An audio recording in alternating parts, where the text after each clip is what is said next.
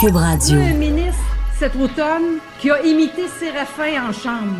On savait que Séraphin était cheap, mais on pensait pas qu'en plus Séraphin était sourd. Jonathan Trudeau. Joe, Joe Trudeau et Maude Boutet. Franchement dit. Cube, Cube Radio. Bon mercredi aujourd'hui, on est le 18 décembre 2019. On est à quelques jours de Noël, ça s'en vient, ça s'en vient. Mon nom est Jonathan Trudeau, bienvenue à Cube Radio, bienvenue dans Franchement dit.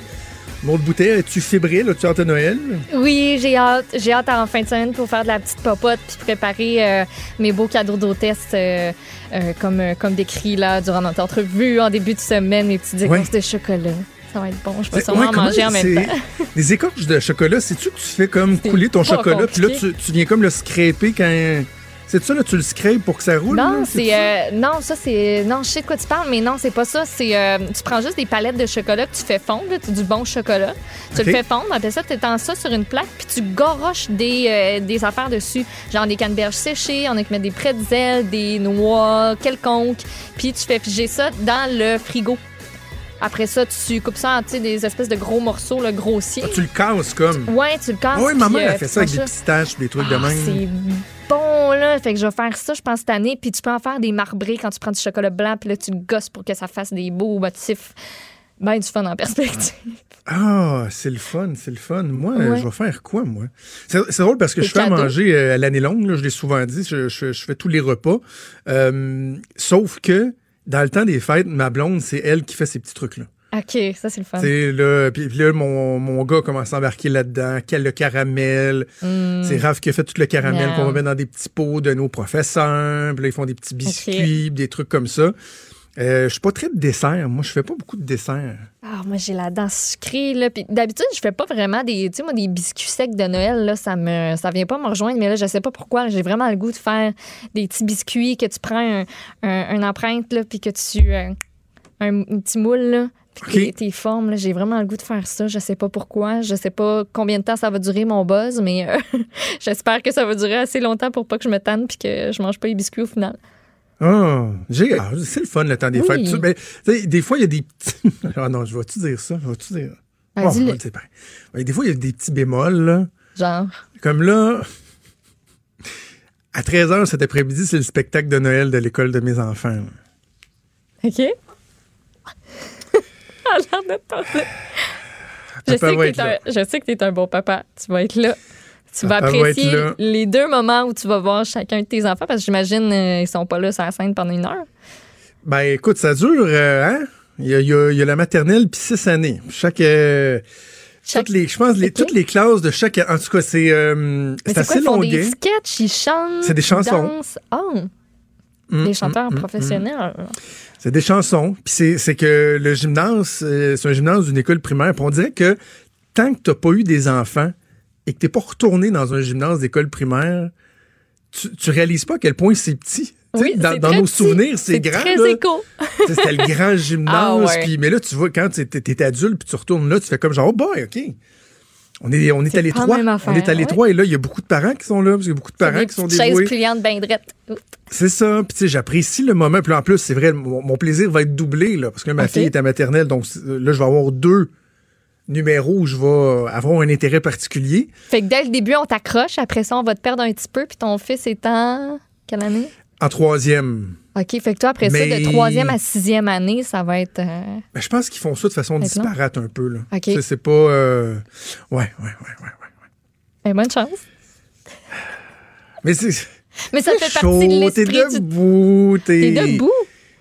Ah oui, non, c'est ça. Il y a- il y a- ben, en fait, c'est qu'il y a des places assises, mais il n'y en a pas assez. Donc, ça refoule jusque dans le corridor. là. Si tu arrives trois dernières minutes, ton enfant, tu vas le voir à travers la petite fenêtre du corridor. mais, tu sais, en même temps, je suis super, tu sais, je, je vais au hockey à mon gars, je vais voir ma fille à son Mhm. patin. c'est spec- Mais le, le- le- petit spectacle de Noël de l'école, Ça, c'est autre chose. C'est ça. C'est cute. dans une autre catégorie. Oui, oui, c'est super cute. Ah, j'ai l'air pas fin. Des beaux hein? souvenirs. Je m'écoute parler puis je m'aime pas. Non, tu, tu fais juste dire tout ce que beaucoup de parents n'osent pas dire, mais pensent quand même. OK. C'est comme le. Christy spectacle de Noël, il peut tu passer. c'est plate, mais c'est vrai. Ah non, mais y a-tu vraiment un parent qui se réveille à matin en disant Oh yes, c'est le spectacle de Noël, j'ai tellement hâte, c'est pas. euh, Non, je penserais pas. Alors voilà. Euh, je pense que je vais faire mon, mon édito euh, tout de suite parce qu'on a un show euh, très chargé d'ailleurs. Pas mal, Après oui. mon édito, on va faire une pause puis on va s'entretenir ensuite avec Sylvain Mallette, le président de la Fédération autonome de l'enseignement. J'en ai glissé un mot avec Richard. Il y a un article bien intéressant dans le journal sur le, le, le, le sacro-saint principe d'ancienneté dans l'attribution des classes pour euh, les enseignants. Et euh, donc, on va en discuter avec Sylvain Mallette. Assurément, on n'est pas d'accord, mais c'est toujours intéressant de, de débattre et de voir euh, le point de vue de Mhm. tout un chacun qui sait peut-être pourrons-nous nous rejoindre à quelque part. On va faire mon édito, moi je pense bien. L'édito de Trudeau. L'édito de Trudeau. Ah ouais, ouais, ouais. Je parle encore de Catherine Dorion. Je sais, on, on, a l'impression qu'on devient tanné, mais en même temps, moi, j'ai- un moment donné, c'est que ça vient te chercher, puis là, tu te dis, ben, ça, je peux pas laisser passer ça, je peux pas laisser passer ça. Catherine Dorion qui a floué plus de 2 millions de personnes. Tu sais, c'est pas... euh, puis là, je reprends le terme floué parce que j'ai fait un, un tweet là-dessus hier soir euh, qui a fait réagir pas mal. Et là, Catherine Dorion, quelques minutes avant d'entrer en ondes, m'a interpellé sur Twitter en disant « Quoi? Floué? C'est une accusation grave. Est-ce que vous avez des arguments pour soutenir ce que vous dites? Surtout que vous êtes un professionnel des médias. » Ce que- ce qu'elle pense pas une seconde, by the way. Là.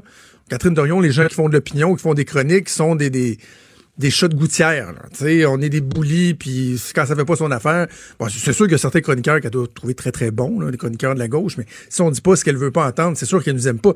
Mais bref, elle dit, c'est donc bien épouvantable comme accusation. Ah ouais, ok, ok.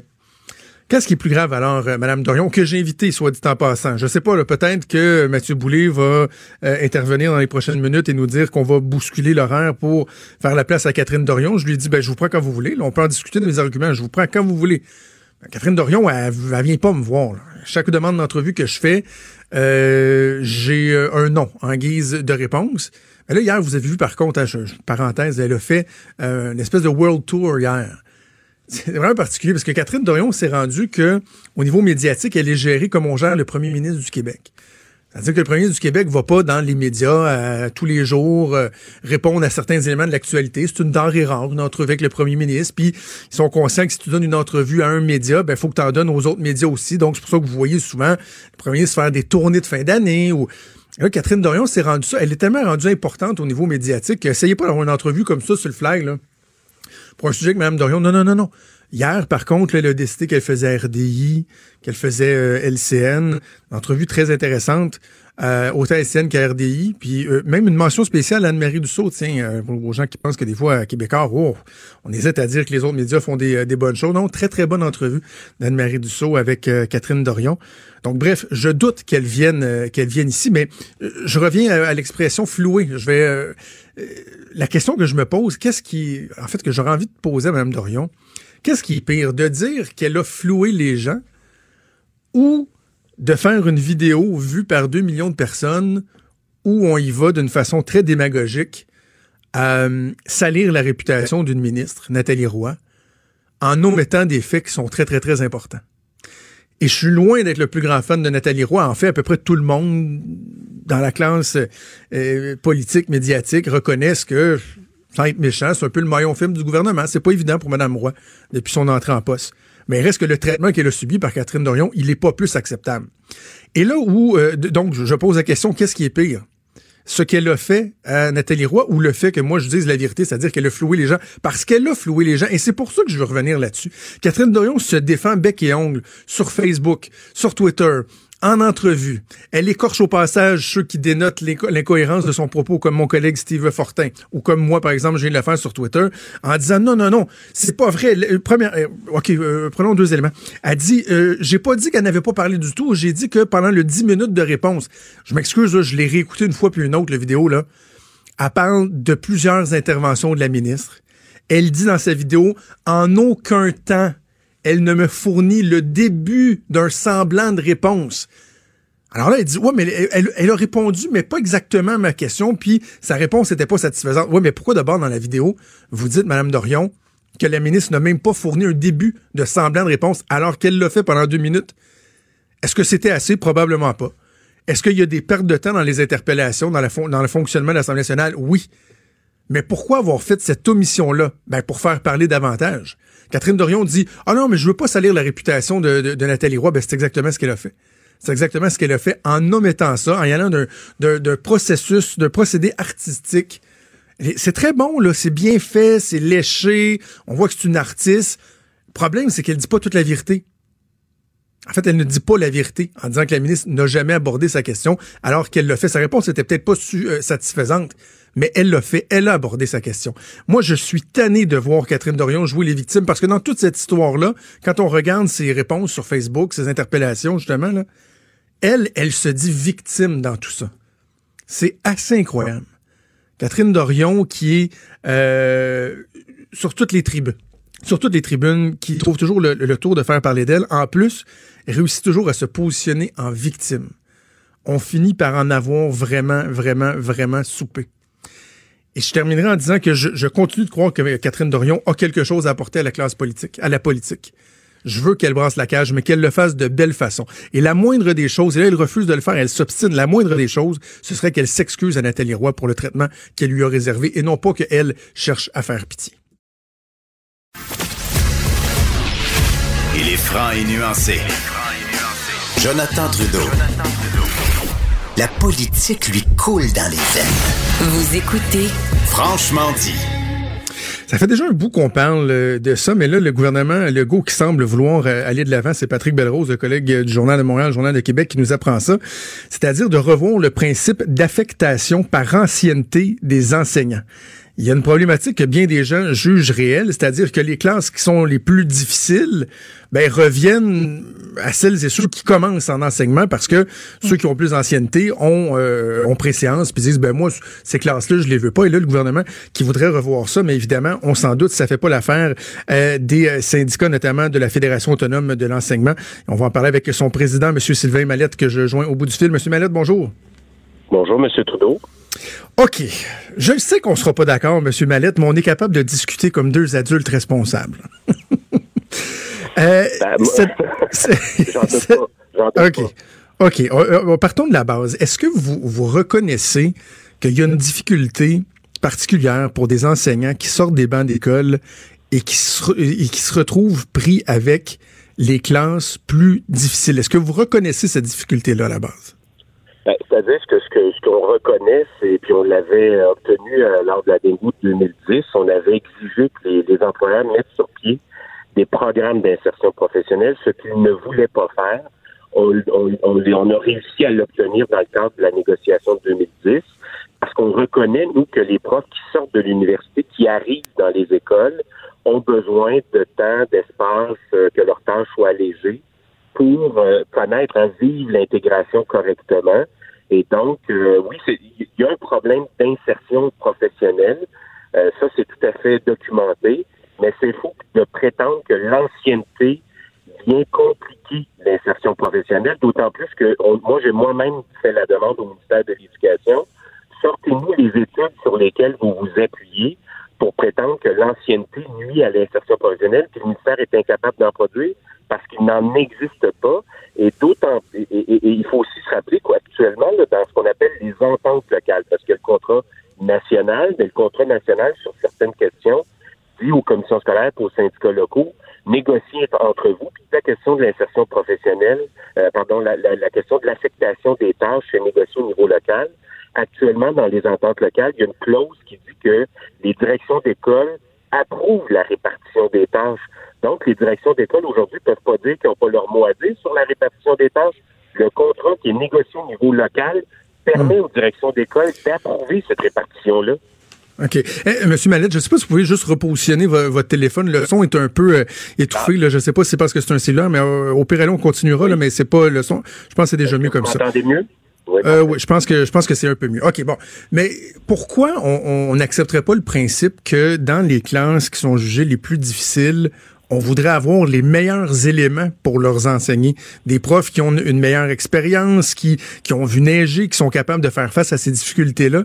Pourquoi on, on ferait pas une corrélation entre ça? Parce que là, je, je, me trompe pas quand même. Je, je sais, vous dites, euh, bon, la problématique, elle est pas documentée, mais dans les faits, l'ancienneté fait en sorte que le prof, euh, euh, un prof donc qui cumule plusieurs années, va avoir préséance sur celui qui sort de l'école pour choisir ses classes et qui n'a aucune espèce d'obligation de d'aller vers des classes qui sont plus difficiles et qui nécessiteraient un prof avec une plus grande expérience, non?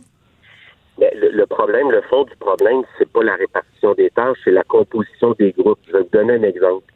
Euh, pour moi, je un prof du secondaire. La tâche sur 9 jours, c'est l'équivalent de 28,8 périodes de 75 minutes sur 9 jours.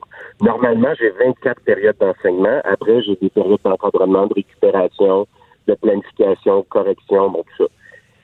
Qu'est-ce que font les directions d'école pour les jeunes profs? Plutôt que de leur donner 24 périodes d'enseignement, ils leur en donnent 26, voire 28. Et en exigeant d'eux, ces profs-là, donc en augmentant leur charge d'enseignement, en disant, tu vas quand même faire de l'encadrement, de la récupération. Donc, c'est pas la c'est pas l'affectation qui est problématique. C'est le fait que les directions d'école se servent des profs qui rentrent dans la profession comme des bouches-trous, puis en plus, ils bourrent les classes, tiennent pas compte des difficultés des élèves, puis ils, ils, ils donnent pas plus de ressources, pas plus de services. L'ancienneté, c'est un principe qui a été intégré dans le contrat de travail. Pourquoi? Pour empêcher les directions d'école euh, d'user de leur de- de- de- une attitude arbitraire, puis en disant toi, je t'aime pas à faire, je vais te donner pire groupe, puis toi, je t'aime, chiale pas trop, je vais te donner meilleur. C'est ça le principe d'ancienneté. Hein? Le principe a été introduit il y a très longtemps, justement pour assurer l'équité. Maintenant, puis je le répète, actuellement, là, les directions d'école ont le pouvoir d'approuver la, distribution des tâches. Donc, elles ne peuvent pas dire qu'elles n'ont pas leur mot à dire. Le problème, c'est pas le fait que les gens, les profs choisissent en premier, euh, je vous dirais, le- l'affectation. Le problème, c'est les tâches qu'ils ils imposent aux profs qui rentrent dans la profession. Puis si c'est un phénomène, si l'ancienneté jouait sur les, le phénomène, euh, les difficultés que rencontrent les profs qui rentrent dans la profession, ça serait documenté au ministère de l'Éducation. Il y a des chercheurs à pocheter au ministère de l'Éducation. Comment se fait-il que le phénomène n'est pas documenté? Donc, vous, vous dites qu'il y en a, vous, vous dites qu'il n'y en a pas de problématique. On, on pourrait pas, mettons, euh, essayer de s'expliquer le, essayer de s'expliquer le fait que c'est quoi, c'est euh, un, un enseignant ou une enseignante sur quatre qui décroche au bout de cinq ans, c'est 25 C'est énorme. Il y, a- il y aura aucun lien avec ça. Non, moi, ce que je dis, il y a un phénomène de désertion professionnelle, il y a un phénomène de décrochage de la profession. C'est tout à fait vrai. Et nous-mêmes, dans les demandes qu'on a formulées le 29 octobre, on a dit pour ces profs-là, il faudrait alléger leurs tâches pour qu'ils puissent avoir accès à des profs mentors, des profs qui ont de l'expérience, des profs qui sont capables de les accompagner. Il faut donc que les conditions dans lesquelles on les fait travailler, ces profs-là, soient allégées pour favoriser puis euh, faire favoriser leur intégration. Que font les directions d'école? Elles vont à l'inverse. Elles bourrent les classes, elles augmentent, elles alourdissent leurs tâches, puis elles veulent, puis écoutez, c'est un- c'est une vieille lubie des directions d'école. là. Mais, mais, mais si vous allégez les tâches de, mais si vous ouais. Si vous allégez les tâches de ces, de ces profs-là qui sortent des bancs d'école, ça va prendre quelqu'un pour prendre le, le, le, le, le manque, si on veut, là. Est-ce que c'est les profs plus anciens qui vont prendre les tâches qui seront pas comblées? Ben, savez-vous ce que font les directions actuellement? Normalement, là, je vous donne très rapidement, le temps d'élèves forme tant de groupes, tant de groupes génère tant de profs. Puis tant de profs génère l'enveloppe qui est envoyée par le ministère de l'Éducation, commission scolaire, qui est renvoyée dans les écoles pour payer les profs. Que font les directions d'école? On appelle ça dans le jargon de l'éducation, se garder une marge de manœuvre dans l'enveloppe salariale des profs. Donc, plutôt que d'embaucher, si la direction a droit, par exemple, à 20 profs, elle en embauche 18 pour s'en garder deux dans ses poches pour financer euh, du personnel de soutien ou des, des ressources professionnelles. Les écoles n'utilisent même pas la totalité des enveloppes salariales pour emba- embaucher le personnel. C'est nous-mêmes qui payons en plus de voir notre tâche alourdie, être alourdie. On paye des ressources de professionnels puis de soutien.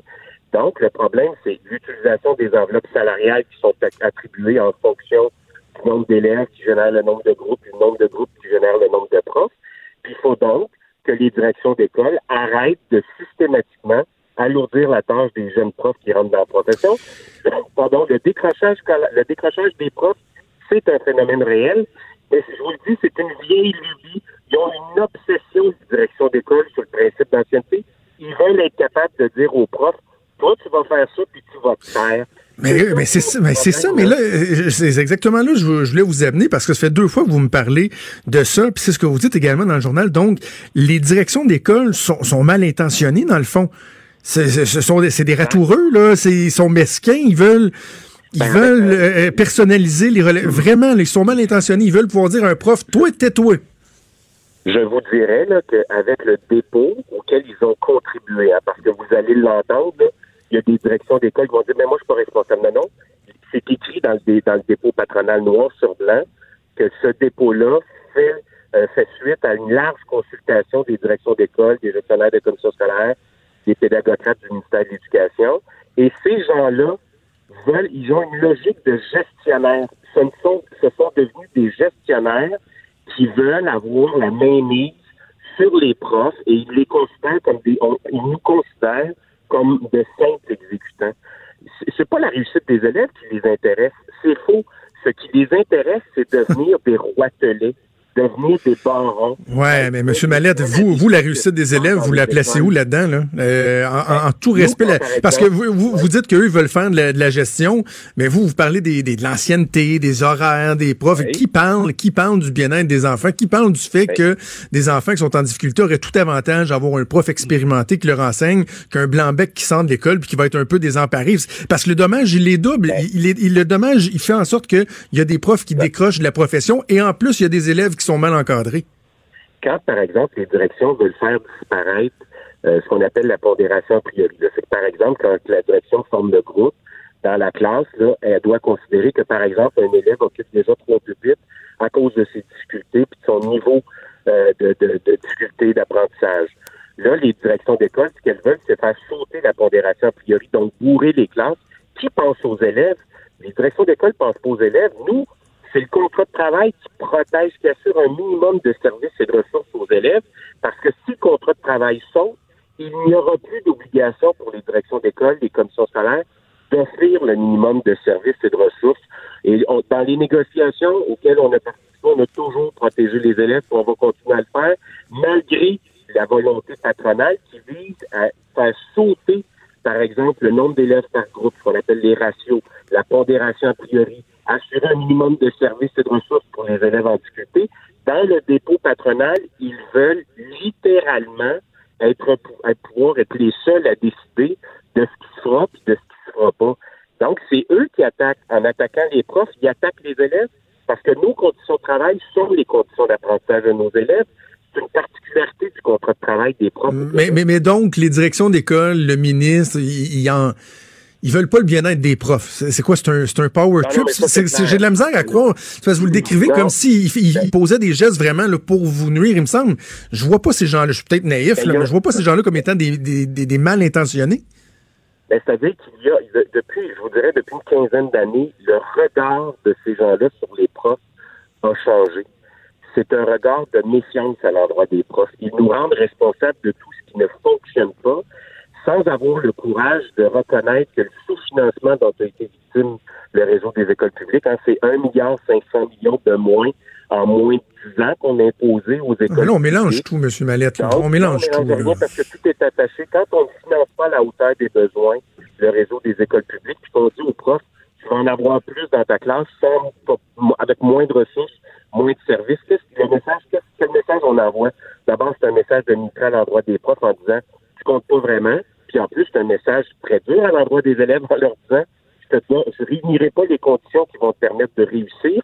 Puis ça passe, oui, par l'ajout de ressources, l'ajout de services, mais ces gens-là, depuis une quinzaine d'années, veulent nous rendre responsables de qui ne va pas, alors que c'est eux qui prennent les décisions. Oui, mais là, vous avez un gouvernement qui, vous avez un gouvernement qui dit qu'il en fait une priorité de l'éducation. Il y a même, c'est rendu qu'il faut défendre le fait qu'un gouvernement qui veut investir puis de, de construire des, des, des, classes de maternelle 4 ans, parce que tout le monde va au front pour dire que ça, ça donc met pas de bon sens. Là, vous avez un gouvernement qui dit, ben, on veut pouvoir faire des offres sur mesure. On va mettre sur pied un forum dans le cadre des renouvellements de conventions collectives pour donner des conditions particulières aux enseignants. Et nulle part on entend des gens dire, hey, vous savez quoi, là, c'est encourageant, on va travailler avec le gouvernement. On est tout le temps en confrontation, tout le temps, tout le temps, tout le temps, tout le temps, tout le temps. Ben, moi, je vous dirais d'abord, entre le discours qu'a tenu euh, François Legault durant la campagne, celui qui tient depuis qu'il est premier ministre, et des offres qui nous ont été présentées hier, il y a deux univers. Là, on n'est pas sur la même planète.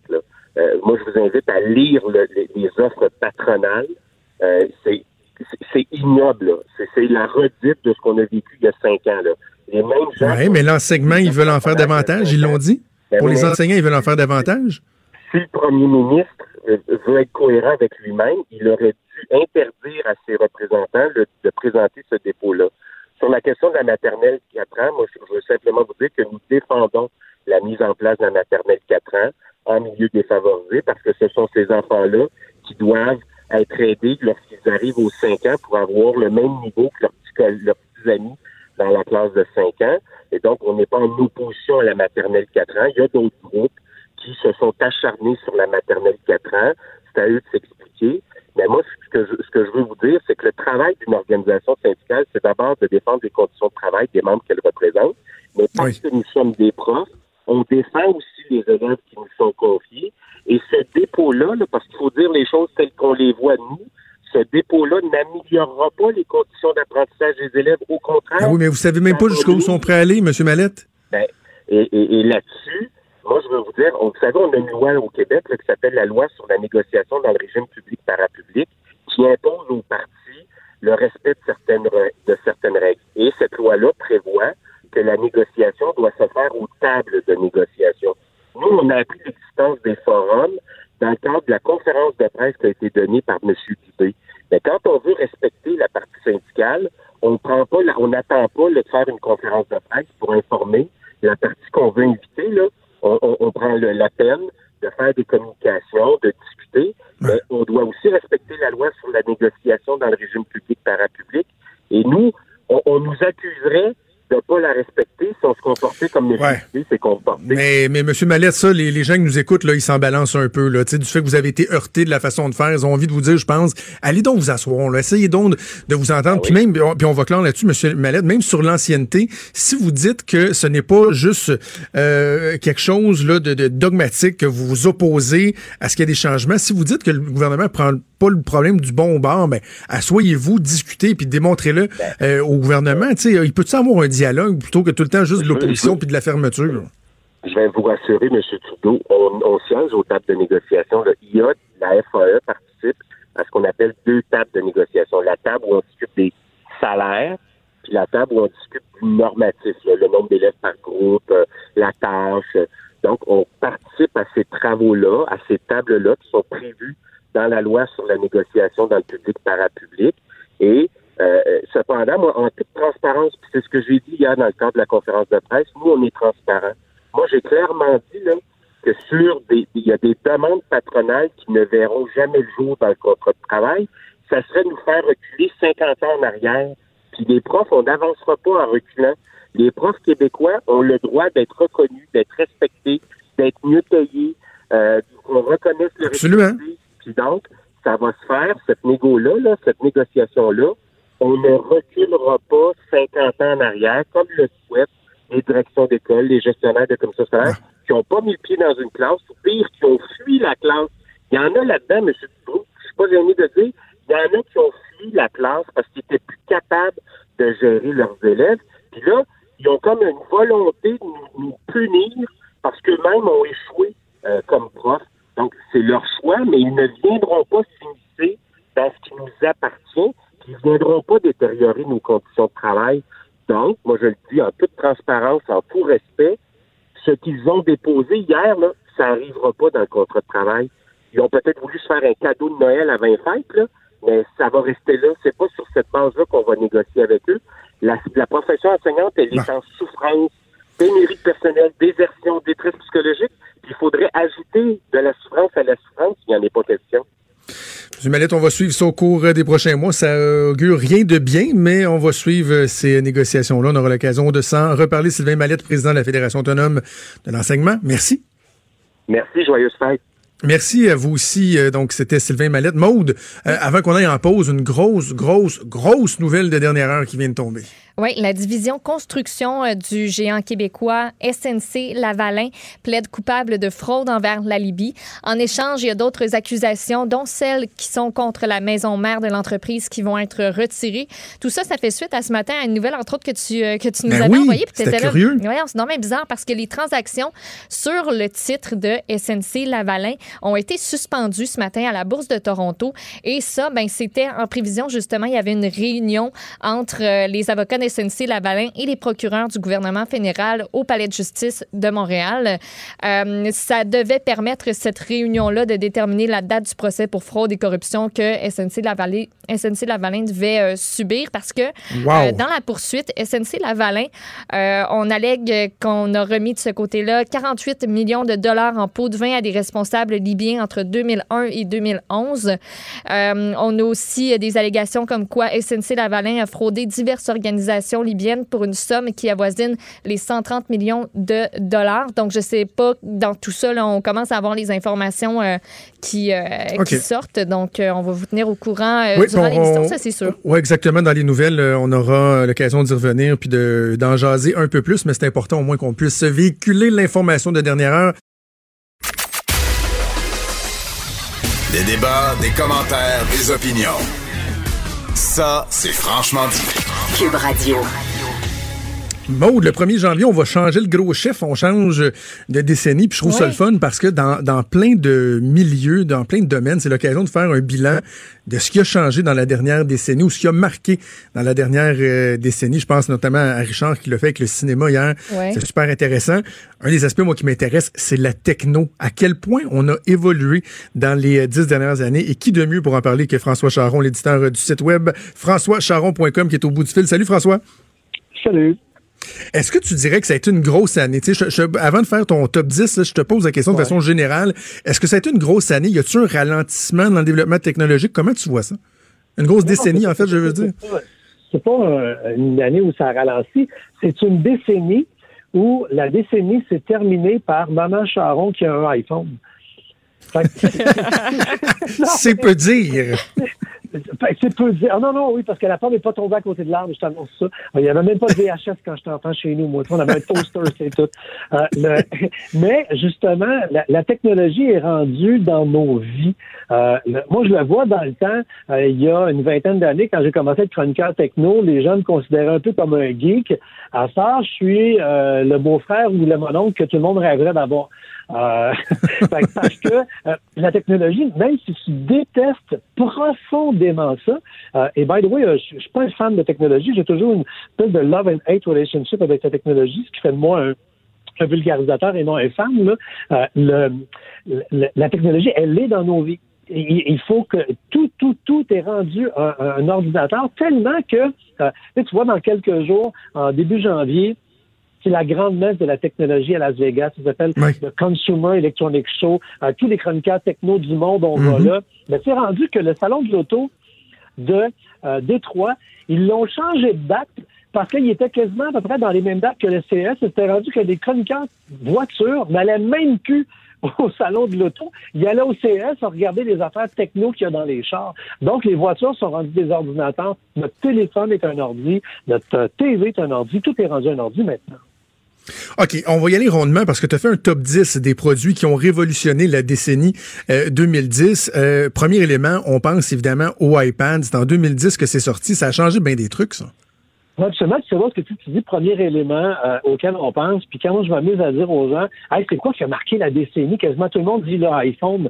Ouais. L'iPhone, là, euh, le, le arrêt sur image, là, c'était, c'était il y a 10 ans qu'il aurait fallu faire cette chronique-là, parce que c'est en 2007 que est, est né le, le, le premier iPhone qu'on appelait Edge à l'époque. Fait que là, effectivement, quelques années plus tard, 27 janvier 2010, Steve Jobs arrive avec son premier iPad. Le- là, maintenant, on trouve que c'est hyper normal. Là. C'est, c'est la machine pour que les madames prennent des photos à bout de bras d'un resort. Là. Ma grand-mère, moi, est rendue avec un iPad, puis euh, ça la désennuie, puis pas à peu près à sa résidence. Là. Elle est rendue hot à Ben, Candy Crush, ça n'a pas de bon sens.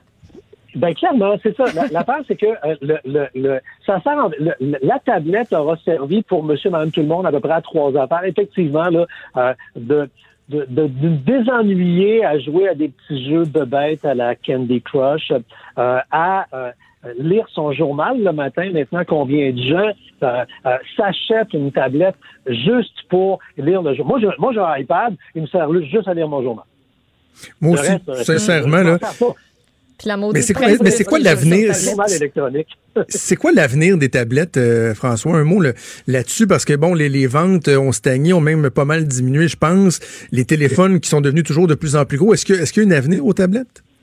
Ben, c'est-à-dire que l'ordinateur, il y, a une confusion des genres présentement, c'est que la, la tablette, elle va comme mourir, mais elle va se fondre dans deux produits. Le téléphone est de plus en plus gros, on l'appelle d'ailleurs un phablette pour phone Oui. et tablette, les, les gros téléphones, et euh, l'ordinateur portable, de plus en plus, et dans la prochaine décennie, c'est ce qu'on va voir, euh, le volet écran va être tactile et tu vas pouvoir l'arracher, le libérant du clavier. Ce qui veut dire que tu vas pouvoir transformer un ordinateur portable en tablette. Euh, il y a déjà plein de modèles qui sont comme ça, euh, mais ça va devenir la norme. Un ordinateur portable que l'écran est pogné après le clavier, ça, va tellement être en 2000 bientôt, ça n'aura pas de sens.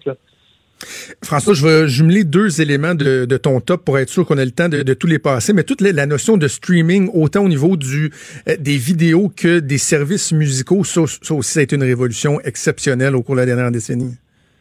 Shoured, ça a transformé l'industrie musicale. Euh, Maintenant, on a pour gratuit ou quelques piastres par mois euh, l'entièreté du catalogue musical. On a euh, une quantité phénoménale de contenu au niveau du streaming vidéo. Ce qu'il va falloir voir, par exemple, et, et on commence à le voir, là, je- je- moi, ce que j'ai hâte de voir, c'est le retour du balancier. C'est-à-dire que là, on a commencé à accepter de payer. Tu un 5 piastres ici, 3 piastres là, 4 piastres là, 8 piastres là. Mais on est plusieurs à faire le budget, puis en janvier, quand on va payer des cadeaux de Noël, qu'on va payer trop cher, là, qu'on va refaire notre budget annuel, on va faire comme, Hi, OK, lequel qu'on coupe? Et euh, je t'annonce que dans la prochaine décennie, il va y avoir un grand retour qui s'appelle la publicité. Oui. le monde va, réaccepter de- de- d'avoir de, la pub entre deux tonnes ou de la pub dans une émission de télé pour ne pas payer euh, X, Y, Z dollars par mois. C'est fou, hein, parce que là, on regarde Disney Plus qui vient de s'ajouter. puis, Bon, tout le monde y va de, de- de sa plateforme. C'est qu'à un moment donné, ça commence à coûter cher. Moi, j'ai commencé à en annuler, à, à en annuler. Là. Tu sais, Crave, je me suis rendu compte que avec HBO, je chargeais 22 pièces par mois. Voyons, pour écouter une série Ah non, par mois. Un- effectivement, qu'il va avoir un retour du balancier, c'est intéressant, ça. Ouais, tellement. Euh, OK, euh, les télévisions intelligentes aussi. Euh, François, en quoi ça, ça a bouleversé la, dernière décennie? Ben, c'est que sur Mac, depuis à peu près 20 ans, les technologies essaient toujours de gagner la guerre de la pièce pour savoir où tout va se passer. Et la télé est en train, là, de gagner vraiment le fait que, euh, combien de foyers maintenant ont un clavier sur leur table de salon? Et là, ils vont euh, prendre leur courriel dans la télé, en plus de regarder du Netflix. et comp- La TV ne sert, sert de moins en moins à regarder la TV. Là. Euh, tu vas faire du Facebook dans ta TV. euh, Il y a des gens qui ont mis une petite webcam qui vont faire euh, l'équivalent de Skype ou de FaceTime ou euh, name it, là, selon la technologie. Donc, no- notre télé est devenue un, un- un téléphone vidéo comme dans les films de science-fiction des années 70. Le- donc, la télé est en train complètement de s'en aller ailleurs et la télé s'en va dans les portes de frigo ou dans la cuisine. Tu vas regarder ton Oui. émission préférée, mais tu vas dire euh, Hey, OK, Google, donne-moi la dernière recette de Ricardo, puis la recette de Ricardo va apparaître dans, dans la porte du frigo. Euh, donc, le, le téléviseur est devenu un écran et un écran intelligent. Donc, euh, l'écran d'ordinateur ou le téléviseur, là, il y a comme un mélange des deux qui en train de se faire. Tu as dit OK Google, ça, ça a été un autre élément euh, révolutionnaire. Les, les fameux assistants vo- vocaux, que ce soit euh, Google Home ou Alexa ou autre, ça aussi, ça a été tout un changement. Hey, ça, c'est un, un énorme changement. Là, présentement, tout ce qu'on voit, là, c'est même pas le bout de la tête, de la, de la tête d'épingle, de la pointe du iceberg. Ah ouais? Dans le sens que, euh, là, ce qu'on fait, euh, tu sais, comme au bureau, là, on, on en a un petit écran là, de, de Google, puis là, ben, le, le fun, c'est que les employés, en faisant leur café le matin, ils disent « OK, Google, euh, donne-moi mon horoscope de taureau aujourd'hui. » Puis là, Google donne l'horoscope de taureau. Bon, on, on- on est encore dans des affaires un peu futiles. Donne-moi la météo, euh, la, une recette de pâte à de Ricardo, des affaires de même. Mais ça va faire en sorte que euh, là, un coup que. Et regarde la stratégie de ces compagnies-là, particulièrement Google, ils te vendent des appareils à des bouchées de pain. Tu sais, si vous recevez un, un Google machin dans le cadeau, là, Ouais. euh, dites pas Oh mon Dieu, t'es bien fin, tu m'as donné un cadeau de 200 pièces. Il l'a payé en liquidation à 55. Parce que ces compagnies-là veulent envahir vos maisons. Euh, avec leurs appareils, ce qui fait que tantôt, quand on va arriver à l'ère de la domotique, et ça commence déjà, mais dans la prochaine décennie, ça va être délirant, là, allumer une lumière avec nos mains, là, je veux dire, la génération qui va pousser derrière nous vont dire Quoi? Tu te levais pour aller allumer une lumière? Même chose que maintenant, euh, tu sais, quand j'étais jeune, moi, il fallait se lever pour changer le poste à la TV. Ben oui. Ça fait des décennies qu'on fait plus ça, mais ça va quand même faire avec tous les appareils. On va parler et on va dire, OK, monte la température d'un demi-degré, euh, baisse, euh, mets le dimmer de la ferme donc un peu les rideaux, tourne les stores. Euh, les appareils vont être commandables euh, avec euh, nos, nos voix, avec tous les appareils. Puis là, savoir si c'est Google ou Amazon qui va gagner, ben là, la guerre est commencée. Et ce qui est même intéressant, c'est l'étape d'après, je pense. Je sais pas ce que ton avis là-dessus, mais c'est que euh, parce que je parlais avec des des, des, euh, des maniaques de domotique qui, eux sont déjà rendus là. C'est pas de de- d'être capable de comman- de commander à distance ou avec son téléphone. C'est que les les euh, les outils soient capables d'agir sans que tu leur donnes de commande. C'est-à-dire quand j'ouvre la porte de la maison, automatiquement le chauffage va augmenter. Quand la lumière est éteinte, tel, tout tout de d'automatiser tout ça que même ils puissent prévoir ce qu'on veut dans le fond. Ben, prévoir ce qu'on veut, euh, apprendre de apprendre de ce qu'on fait. Donc, de savoir que euh, moi, euh, la semaine, je me réveille tout le temps à telle heure. Mais là, on va aller plus loin. Là, tu sais. bon, ça veut dire que donc, on pourrait dire, OK, il est habitué, je me lève à 7 heures le matin. Donc, tous les matins, euh, il va partir le cadran, puis il va ouvrir la musique. Ouais, mais euh, si, euh, grâce au détecteur qu'il y a dans, euh, le, dans, dans ma tête d'oreiller, il constate que je fais de la fièvre, ben là, il me réveillera pas parce qu'il va dire que je file pas, puis il va envoyer un message à mon boss en disant Ah, que oui, je fais de la fièvre un matin. Euh, le- parce que là, la notion qu'on va rajouter dans tout ça, c'est un mot qui s'appelle intelligence artificielle. Présentement, euh, le, le- et, Montréal va être une des plaques tournantes mondiales là, du développement de l'intelligence artificielle. On a parmi les meilleurs centres de recherche euh, en, en intelligence artificielle. Fait que mélange le fait que tu peux parler, mélange, puis là, c'est un autre point dans notre top 10, la maison connectée. Hein? Mhm. Tout va devenir intelligent, les objets. Euh, ben, là, présentement, on dit que c'est une télévision intelligente, est imbécile, notre TV, elle n'est pas intelligente, mais elle va devenir, grâce à l'intelligence artificielle, dans la prochaine dé- décennie, elle va devenir intelligente. Est-ce que c'est est-ce que c'est ce qu'on appelle the Internet of Things qu'on entendait beaucoup Ouais, parler, l'Internet semble? des, l'Internet des objets, Ouais. le fait que, et ça, ça va, euh, vous entendez beaucoup parler du 5G. Le 5G, c'est la vraie, vraie, très, très, très, très, très haute vitesse disponible en mobilité. Et la journée que ça, ça va être disponible, c'est relativement bientôt. Il n'y a pas une journée qu'on voit pas une compagnie qui dit OK, on fait, affaire avec un tel pour le déploiement du 5G. Donc, on, on va le vivre très bientôt, le déploiement du 5G. Ça, ça va faire en sorte que là, les objets vont pouvoir se parler en temps réel à des vitesses qui sont vraiment folles. Euh, dans ton top, tu parles de réalité virtuelle et de réalité augmentée. C'est vrai qu'on a fait des, des avancements, mais il me semble, à mon sens, c'est un peu comme le, le 3D sur les télés. Là. Tu sais, Il y a quelques années, on disait Hey, ça, va, hey, ça va être gros, là, tout le monde va avoir des lunettes, puis tout va être en 3D. Il me semble que la réalité virtuelle puis la réalité augmentée, ça n'a pas avancé aussi vite que ce qu'on aurait prévu il y a quelques années. Est-ce que je me trompe? Non, non, je ne trompe pas. C'est un, un- demi-flop, mais en même temps pas. C'est-à-dire que euh, les compagnies Samsung de ce monde là, ont rêvé euh, qu'on ait euh, un casque de réalité virtuelle à la maison, pensant qu'on était pour arrêter de vivre, puis qu'on était pour se promener avec un téléphone euh, d'en face euh, pogné avec. euh, tu sais, ça ressemble pour ceux qui, qui ont déjà vu, là, tu sais, ça ressemble un peu à, à un masque pour aller faire de la plongée en apnée, mais euh, que tu mets devant euh, à la place ton téléphone intelligent. Euh, dans, dans des fonctions résidentielles, c'est un méga flop. Mais là où c'est vraiment génial, et on commence là à l'utiliser de façon fun, c'est dans, dans des applications commerciales.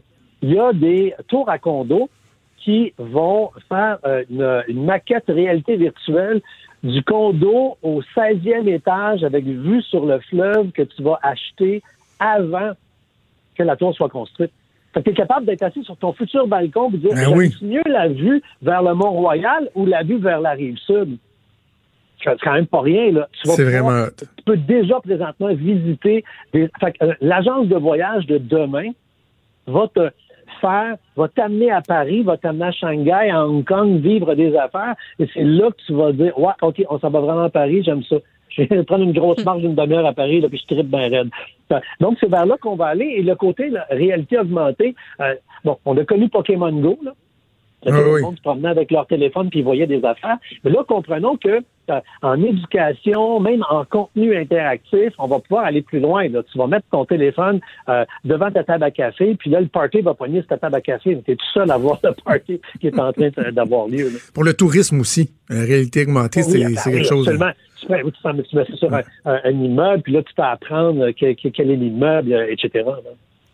OK, les drones, euh, 2010, bon, les drones, ça existait, l'armée euh, l'armée s'en servait, mais la dernière décennie, on a vu euh, la démocratisation du drone, je dirais, quelque chose qui est rendu très accessible et qu'on retrouve à peu près partout maintenant. Ben, Écoute, tu vois, tu vois un drone, ben, tu, tu regardes une émission de télé maintenant. Tu sais, dans le temps, là, euh, il fallait avoir du budget pour avoir des shots aériennes. À En hélicoptère, c'est ça. T'as un téléroman par la voix, puis le shot du char qui roule par en haut, puis le... Et euh, le, le, monsieur, madame, tout le monde, on peut s'en acheter pour vraiment pas cher. Euh, Il y a des drones que tu peux lancer, que le drone te suit. Euh, exemple, que tu peux t'auto-filmer en descendant en une pente en ski alpin, alors que ton bébé drone te suit, puis tu arrives en bas, puis c'est comme si tu avais ton équipe de tournage qui t'avait... Puis en plus, ces affaires-là, ça, ça, ça filme en haute résolution. là. donc, la qualité d'image est vraiment intéressante. Là où ça sert également euh, on pense au euh, quand euh, on doit maintenant faire des recherches pour quelqu'un, sauvetage. Les pompiers qui arrivent dans un endroit qui est un peu particulier lancent souvent des drones pour comprendre quelle est Oui. la, la situation. Donc, euh, le, le, le drone, le fait de pouvoir faire voler des petites bébites euh, relativement facilement. Dans la prochaine décennie, bon, on en entend beaucoup parler, hein, ça va être le, la livraison par les drones. Un coup, on va avoir réglé les problèmes de sécurité. Du fait que si ça te passe à côté, ça peut t'arracher un doigt si tu mets à côté du drone. Mais une fois qu'on va avoir réglé les problèmes de sécurité, puis il y a des technologies qui permettent de le faire. Les, drones sont dans des petites cages, puis euh, euh, ils ont des senseurs plus euh, plus intelligents. Ça, Il y, a des, y a des tests qui euh, sont faits dans, dans les dernières années là, où il y, a des, euh, il y a des places où on livre des pizzas par drone. François, on va terminer ton top 10 avec un élément qui fait tellement partie de notre quotidien maintenant, mais pourtant, on oublie qu'il y a 10 ans, ça n'existait pas. On parle de l'économie de partage, on pense à Uber, Airbnb, Lyft et tout ça. Quel changement incroyable qu'on a vécu au cours des dernières années. Est-ce qu'on aurait pensé que quelqu'un était pour euh, faire euh, que, que, que le fait que des gens fassent un peu, parce que c'est ça à l'origine, hein, euh, que les gens font un peu d'overtime avec leur voiture était pour anéantir l'industrie euh, du taxi, que le fait que quand moi je m'en vais en vacances, moi j'ai fait longtemps des échanges de maisons sur Internet. Et là, maintenant, je peux louer ma maison quand je pars en vacances. Euh, le- et ça est en train de, de changer complètement l'industrie de l'hôtellerie. Bon, la réalité, c'est que là, après ça, là, c'est du monde qui ont de l'argent, les Uber de ce monde, et euh, qui transforment ça, euh, et que là, il y a des gens qui, qui travaillent. Donc, on n'est plus dans l'économie de partage pantoute, là. On est dans de la vraie job. On est dans du monde qui achète des condos au centre-ville pour les, les relouer. Ben là, on n'est plus dans l'économie de partage. Mais la- si on regarde la base, l'économie de partage est en train de, de s'élargir, ne serait-ce que pour tous les GoFundMe, là. Euh, tu as une idée de fou euh, où euh, tu vis une catastrophe, tu es capable de faire une levée de fonds dans le temps de le dire pour ta brillante idée ou encore te sortir de la merde. Donc, le, le, le- le volet euh, communautaire puis euh, le, le collectif de- du web c'est vraiment démontré dans tout ce qui est l'économie de partage. Puis là, les gouvernements ils savent plus quoi faire avec ça, là, puis ils pédalent en Ah oui. tentant de faire des règlements. Là. François, ça a été euh, passionnant de, de t'entendre. Comme toujours, j'invite les gens à aller voir ton site euh, internet françoischaron.com. Il y a des top 10. Je regardais là, les applications mobiles les plus populaires de la décennie, la nouvelle technologie, des trucs intéressants, divertissants. Tu peux trouver tout ça sur euh, françoischaron.com. Je te souhaite un joyeux Noël, une bonne année, puis on se reparle en 2020. Merci. Bye bye. Salut. Il est franc et nuancé. Jonathan Trudeau. La politique lui coule dans les veines. Vous écoutez Franchement dit. Notre dernière chronique historique avec Denis Anger en 2019. Euh, Salut Denis. Salut Jonathan. Ho, ho, ho. Est-ce que tu vas être de retour en 2020? Ben, je pense que oui. C'est un beau cadeau. Oui, on va Un beau se- cadeau à nous faire. Ben, c'est des rendez-vous assez, assez magnifiques, hein, une fois par semaine. On, on se raconte des histoires. À Oui, partir de les la gens m'en parlent. histoire. Les gens qui aiment beaucoup, beaucoup, beaucoup euh, Ben, t'entendre. Je suis content qu'ils le partagent. J'aime beaucoup, beaucoup, beaucoup travailler avec vous, Jonathan, puis euh, travailler avec les gens qui nous écoutent. Je trouve qu'on a du temps et on raconte des volets de ce qu'on est, de ce qu'on a été. Et c'est Voilà. toujours agréable de vulgariser un peu. Mais ce matin, ça va être moins vulgaire, ça va être un, plus, un peu plus populaire. Ben oui, on va parler de Noël. L'année passée, on Ben avait parlé de la nativité. On a parlé de la Mais là, de façon nativité, générale, la fête de. Noël, l'histoire, les traditions, tu veux commencer ça où? Ben, on peut commencer euh, par le plus vieux cantique de Noël. Hein? On peut commencer. chanter? Ben, je peux vous le chanter un peu. C'était euh, Entre le bœuf et l'âne gris, 16e siècle. hein, Je depuis connais pas. 16e siècle, on se raconte des, des cantiques de Noël. C'est assez beau, il dort le petit Jésus. Euh, donc, dans nos traditions, ici au Québec, au Canada français, il y a des trucs qu'on n'avait pas. Par exemple, on n'avait pas le sapin de Noël. On n'avait pas ça. La Nouvelle-France, le sapin de Noël, ça n'existait pas.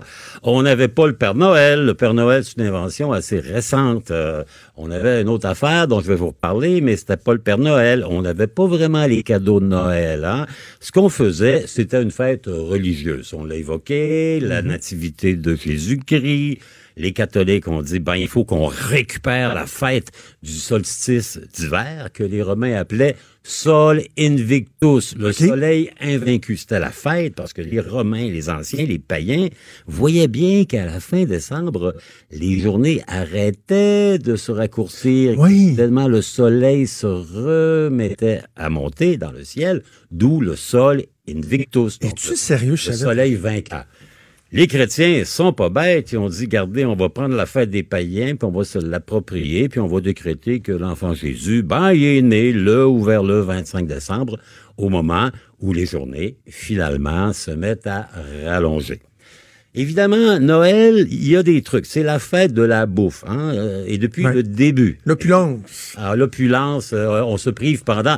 À l'époque, on se privait pendant quatre semaines. Il y avait ce qu'on appelait l'avant. Hein? On chantait d'ailleurs à l'église tous les dimanches le venez divin Messie et les enfants commençaient à réaliser que, ah, ça s'en venait. Mais l'avant, c'était une période de pénitence, d'abstinence, on mangeait pas trop, on faisait, on faisait ce qu'on appelait maigre, hein, c'est-à-dire Ouais. qu'on mangeait pas de viande trop riche, de manière à se préparer pour l'opulence du temps des fêtes.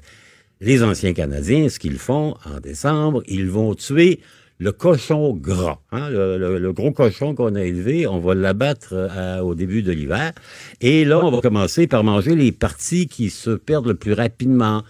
Le porc frais, euh, les abats, le boudin, la saucisse, la tête fromagée, le creton, ce qui va ouvrir la porte à la création de nos grands classiques du temps des fêtes. Ça dépend des régions. Dans certaines régions, on appelle ça le pâté à viande. Dans d'autres, on appelle ça la tourtière. Dans d'autres, on appelle ça le cipat ou le cipaille. Mais fondamentalement, c'est du porc haché dans une croûte. hein. Essentiellement, c'est ça. Il y a des variations selon les régions.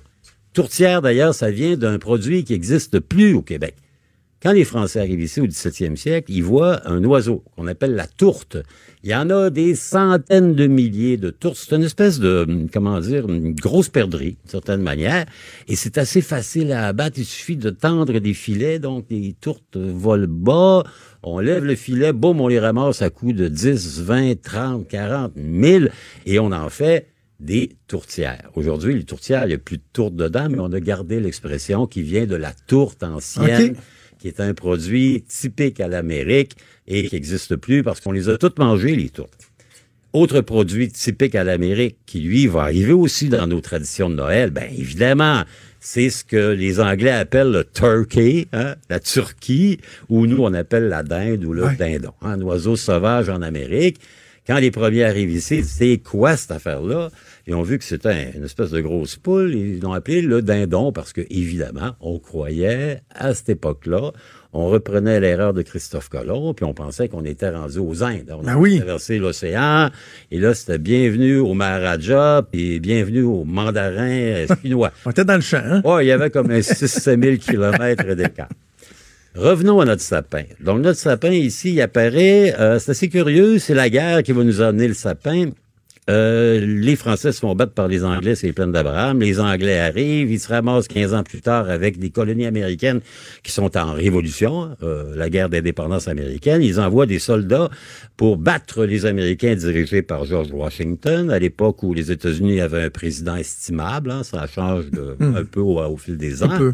Et ils envoient notamment des mercenaires allemands qui viennent d'une région de l'Allemagne qui s'appelle la S, H-E-2-S-E, qui sont commandés par un baron, hein, les Allemands, un bon baron, le baron de Ritzel.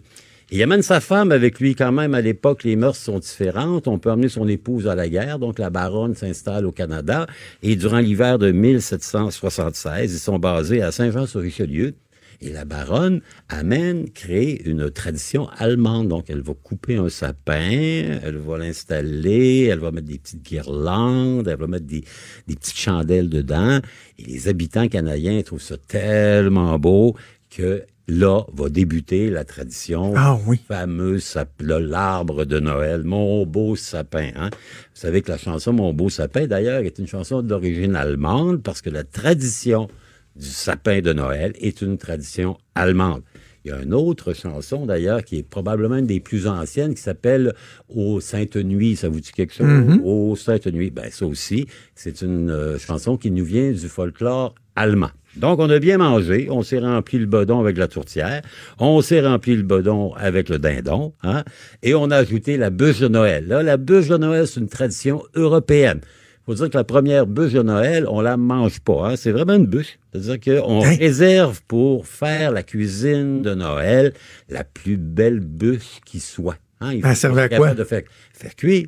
Faire cuire la tourtière, la dinde. Pour mettre dans- euh, dans le poêle. Exactement. Donc, on trouvait la bûche qui était la plus belle. On lui réservait l'honneur de cons- d'être consumée pour Bon euh, célébrer la Noël. Ben, évidemment, avec les années, ben, on a euh, fait évoluer la bûche qui est plus en bois, qui est rendue en gâteau, et chaque région a sa tradition d'une bûche de Noël avec euh, farci au marron, avec du chocolat, tous des trucs absolument extraordinaires pour euh, le dentiste et, et la Oui. cuisine. Donc, ça, c'est Noël.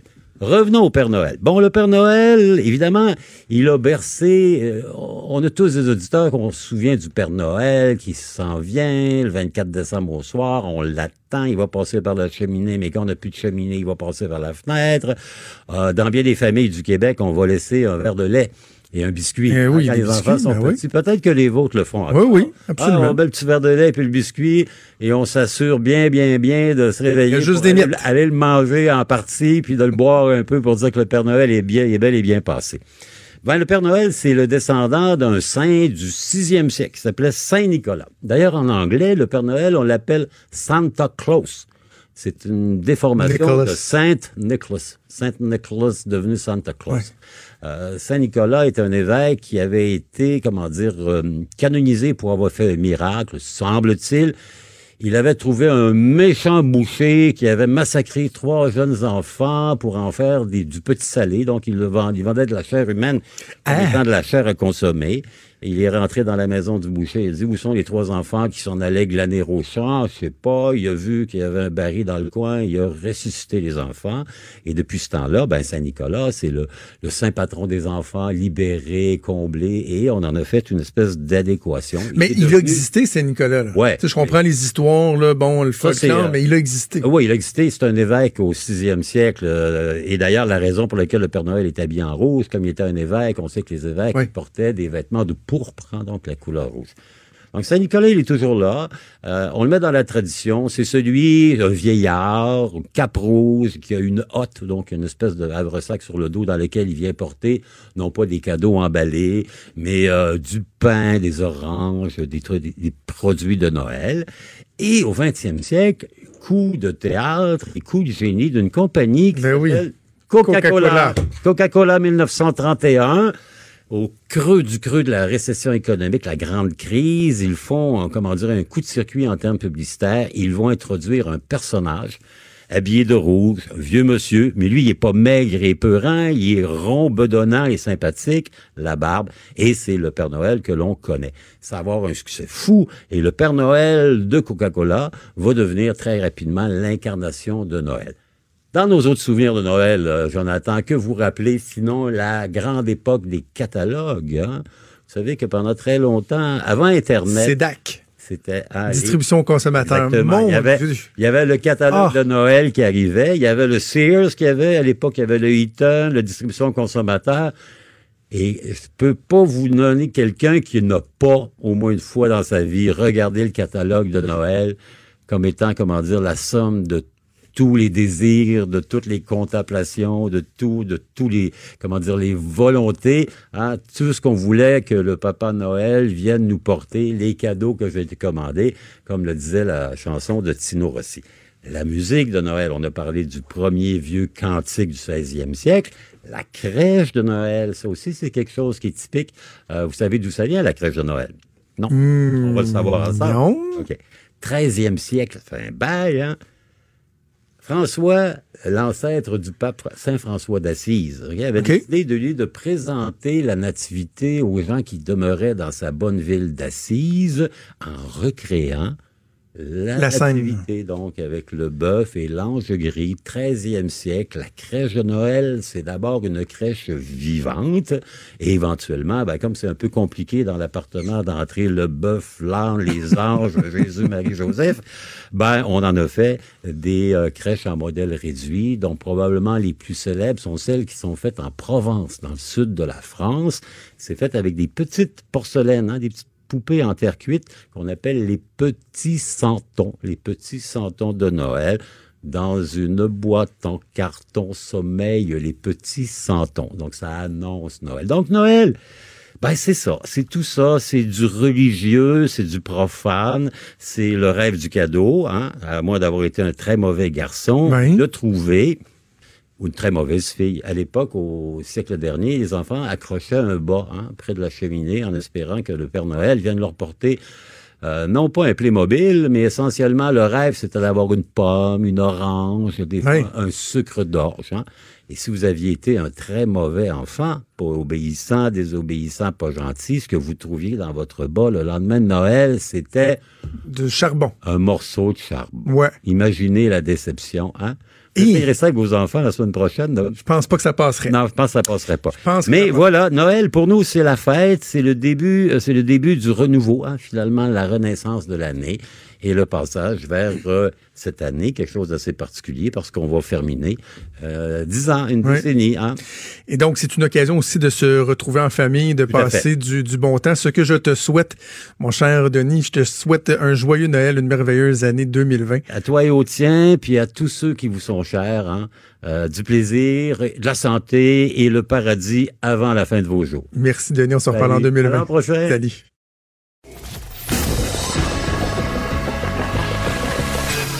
Franchement dit. Appelez ou textez au 187 Cube Radio 1877 827 2346.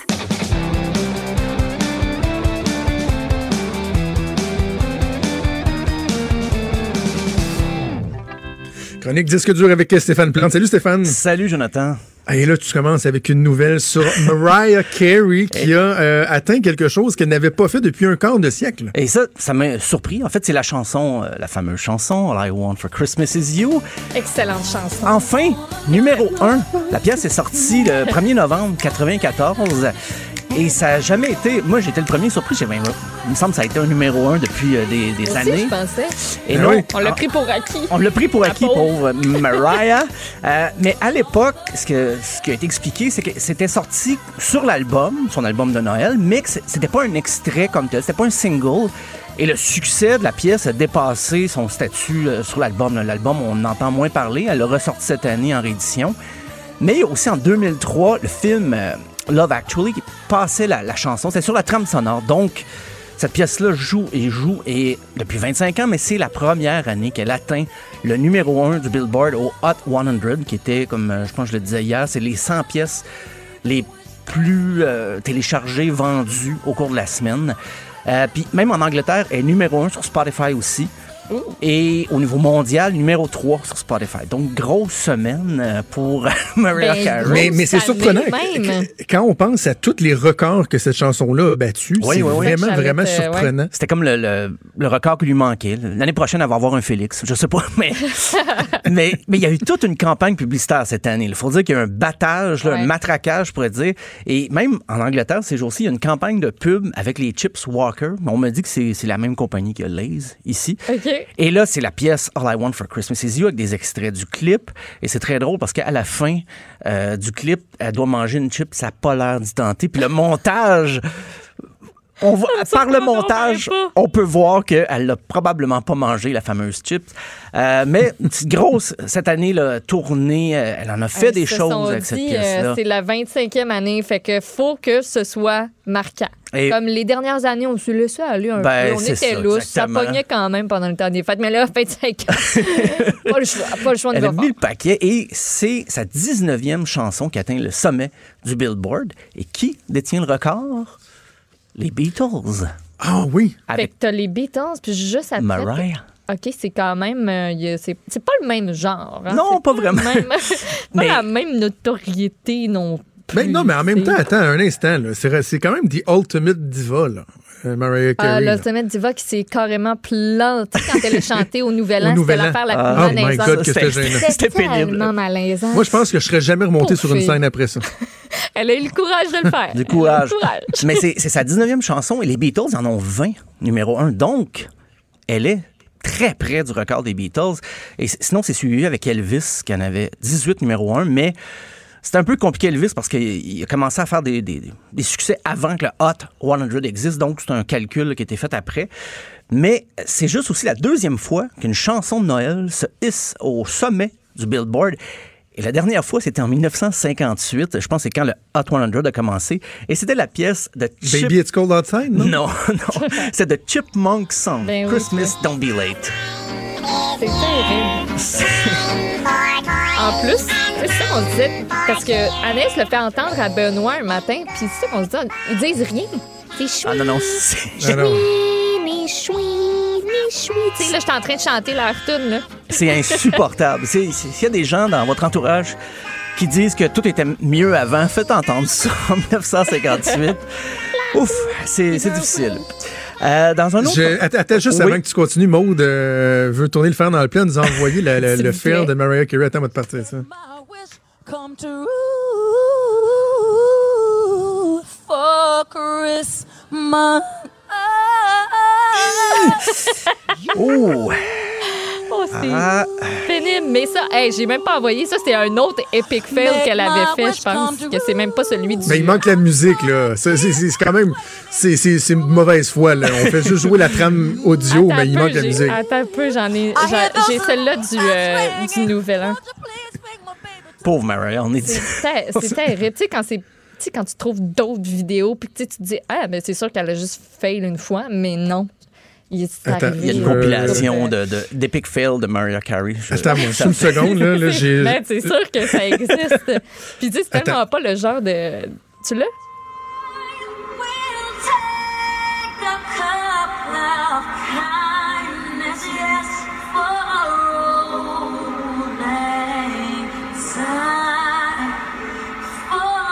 Mais ça, c'est non, mais elle était en playback. C'était pas ça le problème? Puis elle suivait pas le playback. oui. Elle était pas capable de suivre. Oui, c'est oui, c'est exactement Ok, ça, je pense. Il me semble que c'est ça, c'est qu'elle entendait pas le, le playback. Le playback. Bref, euh, pauvre Mariah Carey. En même temps, elle fait pas si pitié que ça. là. Je Non, suis sûr que son quand compte de même, banque se, Oh, se ça porte se très bien. bien. OK, on va aller carrément ailleurs. Une grosse, Ben grosse oui. nouvelle qui a fait trembler le monde euh, du rock. Et c'est le retour de John Frusciante avec les Red Hot Chili Peppers. Ben oui, ben ça fait. euh, il a déjà quitté, déjà revenu, il est quitté, là, il que c'est un méchant un moyen moineau, ça. hein? Ben, il y a eu des gros problèmes de Euh, il a fait des albums solo aussi, plus expérimental. Mais d'ailleurs, je, conseille ces albums solo. C'est quand même assez. euh, c'est dans une autre veine que Red Hot Chili Peppers. Euh, mais il faut dire que c'est pas le guitariste d'origine du groupe. Le premier guitariste était Hillel Slovak, qui est mort, très original, d'une overdose en 88. Je sais que d'employer le mot overdose et Red Hot Chili Peppers, c'est presque un pléonasme. là, des- Il y a eu Anthony Kiedis a eu des problèmes aussi. Là. Euh, mais moi, quand j'ai appris pour euh, le retour de John Frusciante, j'ai eu deux réactions. J'ai fait Ah, il était plus dans Red Hot Chili Peppers et ah, il est toujours vivant. Euh, D'ailleurs, c'est l'anniversaire de Kate Richard aujourd'hui. Je dis ça en passant, ça n'a aucun, aucun lien. Euh, mais John Frusciante est arrivé en 89 avec l'album Mother's Milk. Il avait quitté en 92. Il est revenu en 98 et il a requitté en 2009. Euh, ça me rappelle des, des, des couples d'amis. Euh, mais quand il était parti la première fois, c'était le guitariste de Jane's Addiction, Dave Navarro, qui l'avait remplacé. C'est quand même une grosse pointure. Mais il a décidé de revenir finalement. On a dit, et ça, j'ai cherché, je sais pas ce qui est arrivé avec Josh Klinghoffer, le guitariste qui, qui était là dans les dix dernières années, mais il semblerait que d'un commun accord, ils ont décidé de, de- séparer, en fait, de, de dire, ben, OK, John Frusciante revient, bye. Euh, je sais pas si ça s'est fait dans la, dans la douleur ou tout ça, mais j'ai vraiment, le groupe était très silencieux là-dessus. Mais il y a beaucoup de musiciens comme ça, des gens qui ont quitté un groupe et sont revenus là, comme des enfants prodiges et tout le monde les acclamait. Ben, je pense à Judas Priest, le chanteur, Rob Alford.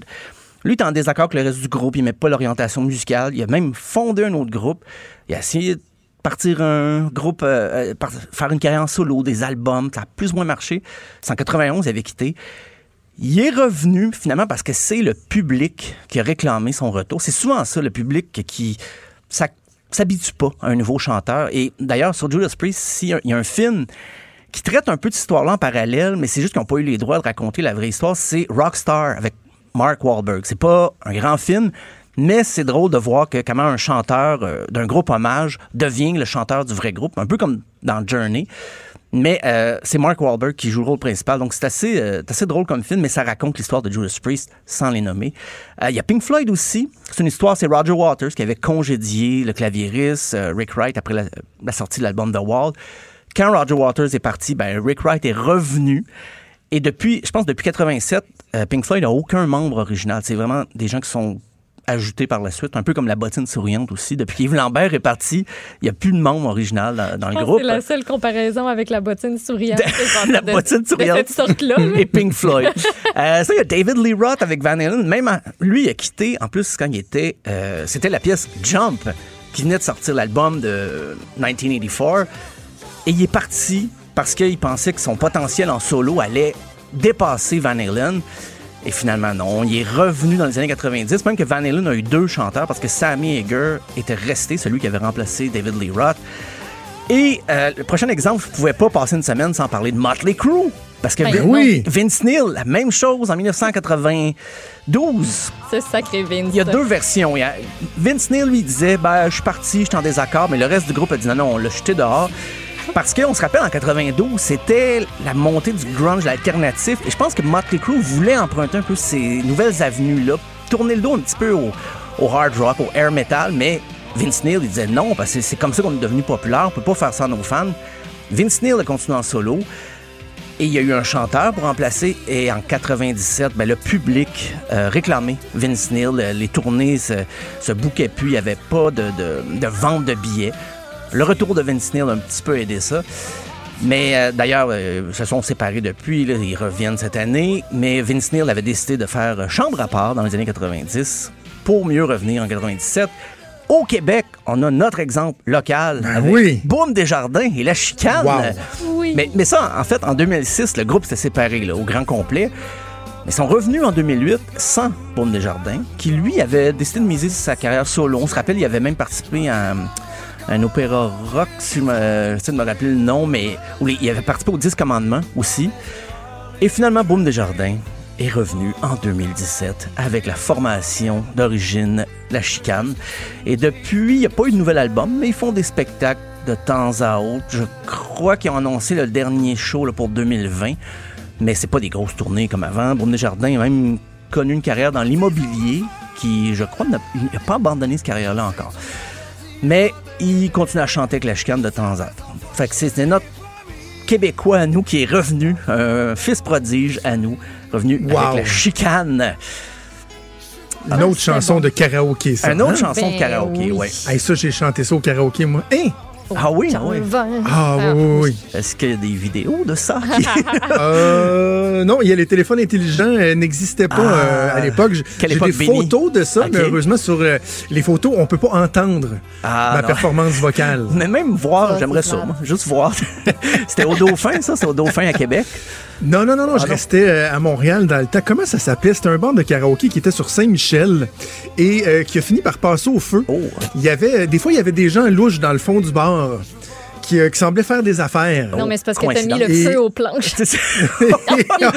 C'est toi le coupable. Non, c'est où ils ont sacré le feu pour plus que j'y retourne chanter. peut-être. C'est peut-être ça. Oh. C'est peut-être ça. aussi. Hey, merci Stéphane. Ben, merci à toi. On se reparle euh, demain assurément. Maud, avant qu'on aille en pause, Ouais. on va faire euh, un petit peu d'actualité, peut-être revenir sur la grosse nouvelle qui est tombée euh, ce matin. SNC Lavalin qui plaide coupable que je suis content. Oui, la division construction. Euh, on plaide coupable de quoi? De fraude envers la Libye et des organismes libyens. En échange de ça, ben, on a été smart. Les autres accusations, dont celles qui sont contre la maison mère de l'entreprise vont être retirées.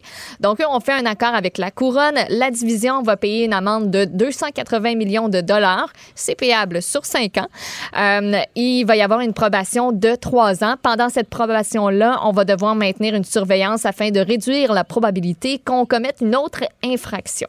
Donc, c'est les nouvelles qu'on a jusqu'à présent. Parce que la question qui va être euh, essentielle, c'est de savoir est-ce que ça vient les disqualifier de- d'avoir des contrats gouvernementaux, là, ce qui était au cœur de toute la problématique Ouais. de l'accord de réparation, parce qu'ils disaient s'ils sont reconnus coupables, ils pourront pas appliquer sur des contrats gouvernementaux pendant 5 ans ou 10 ans, je, je suis plus certain. Euh, cette question-là, est- je, je pense qu'elle demeure en suspens au moment où on se parle. À moins que toi, tu vu ça passer à quelque part. Non, c'est ça. J'essaie de, de- d'avoir le plus d'informations possible, là, mais euh, c'est, ça, ça sort, euh, ça sort euh, au courant des, des prochaines, euh, des prochaines heures. Ça, c'est, euh, c'est sûr et certain. Une joyeuse gang, une joyeuse bande de tout croche. Ouais. Tu sais, je regardais ce matin là, dans le journal, il y avait comme un survol là, de, de tous les joueurs euh, d'importance chez SNC et le rôle qu'ils ont joué, ou en tout cas qu'ils n'ont pas joué, mais que tu sais, il aurait dû être. T'as l'impression que. Et moi, c'est- c'était ça mon problème, c'était de dire. Je comprends là, qu'on veut pas nuire à la compagnie, aux travailleurs, mais en même temps, il y avait, c'était gangréné. Il y avait quelque chose de profondément vicié dans cette compagnie-là. Il fallait qu'il y ait quelque chose. Il fallait que la justice suive son cours. Et c'est quand même particulier de voir que depuis des années, SNC-Lavalin dit non, non, on n'est pas coupable, on veut pas de procès, on n'est pas coupable, on n'est pas coupable. Finalement, ils plaident coupable. Ils Oui. plaident coupable. Il y a reconnaissance qu'ils ont Il y a eu un crossoyé le système. Donc, euh, OK. Donc, ça va être à suivre, euh, surtout au niveau politique, comme je disais, euh, quelle incidence ça va avoir euh, sur euh, la suite des choses, bon, l'admissibilité à des, des, contrats gouvernementaux et tout le reste. Sinon, dans l'actualité, Maude, il y a aussi euh, Régine Laurent qui a fait, elle- et ça, il faut lui lever son chapeau, euh, Ah oui, notre vraiment. chapeau. Euh, elle s'était engagée à faire des rapports d'étape et à ne pas hésiter à recommander des changements en cours de route, pas, attendre nécessairement à la fin du mandat. Et là, euh, donc, elle a fait le point. Oui, on a entendu déjà euh, 77 témoins. On a consulté près de 200 mémoires, 17 jours d'aud- d'audience répartis sur 6 semaines. Donc aujourd'hui, elle a fait le bilan de ça et on veut avoir des mesures euh, qui vont être euh, qui vont être incluses dès le prochain budget. Donc cinq mesures qui euh, qui ont été en fait annoncées, cinq recommandations devrais-je dire, qui ont été annoncées ce matin. Puis ce qui ce qui ressort vraiment de tout ça, c'est prévention, prévention, prévention, travailler en amont. Euh, on veut euh, tout d'abord, euh, il y a le programme de, de excuse-moi, là, je suis en train de, de chercher mes mots, là, le, déploiement de la déclaration de grossesse dans toutes les régions du Québec. Actuellement, c'est dans deux régions, l'Anaudière et l'Estrie, si je me trompe pas. Donc, on veut avoir un, un- un plan d'implantation. On dit que c'est vraiment quelque chose qui, qui, qui aide dans les régions où c'est en place présentement, ce que ça Comment ça s'appelle? C'est euh, euh, le déploiement de la déclaration de grossesse. OK. Euh, donc, euh, ça, ça permet aux femmes d'obtenir des services dès le moment qu'elles savent qu'elles sont enceintes. Donc, on, ça permet un servi, un suivi plus, plus sérieux, plus, plus serré, en fait. À C'est très bon ça. C'est oui. très bon ça, mais j'espère que ça s'applique également aux déclarations qui peuvent être faites par le personnel médical. Parce que je sais Ouais. que euh, y a des cas de grossesse où, par exemple, un, un- médecin va inscrire une note au dossier dès qu'il y a accouchement. Il y a un transfert qui est fait, il y a une référence qui, est- qui est Mhm. apportée à la DPJ si le gynécologue ou le médecin de famille se rend compte dans le suivi de la grossesse que hmm, peut-être que cet enfant-là sera pas dans des conditions optimales, mais si Ouais. ça peut être fait dès le début de la grossesse, qu'il y a un encadrement qui soit fait pendant le suivi de la grossesse, euh, je trouve qu'effectivement, c'est quelque chose de, de- de souhaitable. Oui, louable. vraiment. Euh, donc ça, c'est une des, euh, une des recommandations. On veut aussi déployer des stratégies pour rejoindre les familles plus vulnérables. On veut que ces familles-là utilisent le 5 de places qui sont mises à leur disposition dans les centres de la petite enfance, dans les CPE. Puis, si on en a besoin, ben augmentons ce pourcentage-là. On veut aussi, ça, c'est une des, euh, une des recommandations qui me plaît beaucoup parce qu'on avait entendu des témoins là-dessus. Moi, il y a quelques témoignages qui m'avaient qui m'avaient marqué par rapport à ça. On veut rendre accessible le programme qualification jeunesse. Ça, ça permet d'accompagner les jeunes dans leur passage à la vie adulte. Tu te rappelles, il y a beaucoup de, il y a deux euh, personnes entre autres, deux euh, jeunes hommes, si je me trompe pas, qui avaient témoigné pour dire, ben nous autres après euh, à 18 ans, là, on s'est fait dire ciao bye, puis arrangez-vous avec vos affaires, tu sais. Donc ce programme-là, ce serait, ce serait, c'est un très bon moyen en fait de les aider à passer à la vie, à la vie adulte, de pas les laisser à eux-mêmes. On veut aussi accorder une aide financière qui couvre tous les frais de fonctionnement au minimum 200 000 par année par organisme de façon récurrente à long terme. Puis on veut mettre en priorité les organismes communautaires, familles qui, on dit, sont déjà bien implantés dans leur milieu puis qui travaillent en partenariat avec euh, les organisations institutionnelles de proximité. Bon, et on comprend que ces mesures-là, ne, c'est pas une fin en soi, mais euh, que Non, déjà, après quelques semaines, voilà, on soit capable euh, de dresser certains constats, tant mieux. On va continuer donc à suivre le travail de Régine Laurent. J'ai cru entendre Benoît ce matin dire que Mme Laurent va être en entrevue dans son Oui, émission demain, absolument. donc ce sera intéressant de l'entendre. Merci, euh, Maude. Bougez pas, on fait une pause au retour. Catherine Dorion débarque en studio. Franchement dit. Jonathan Trudeau. Et Maude Boutet. Appelez ou textez au 187 Cube Radio 1877 827 2346. Cube Radio. On a de la grande visite en studio euh, à Québec à Cube, la députée de Tachereau, Catherine Dorion, qui est avec moi. Bonjour, Mme Dorion. Salut, on peut-tu se tutoyer? Le micro qui est éteint. OK, on peut-tu se tutoyer, OK, Jonathan? on va faire comme si, euh, comme si, euh, parce qu'on avait commencé à se vous voyer depuis que tu étais élu, mais euh, bon, Ben, hors euh, onde. euh, hors ah, onde, je on sais plus, écoute, mais bon, on va si se tutoyer. t'acceptes, on va faire ça. OK, on va se tutoyer.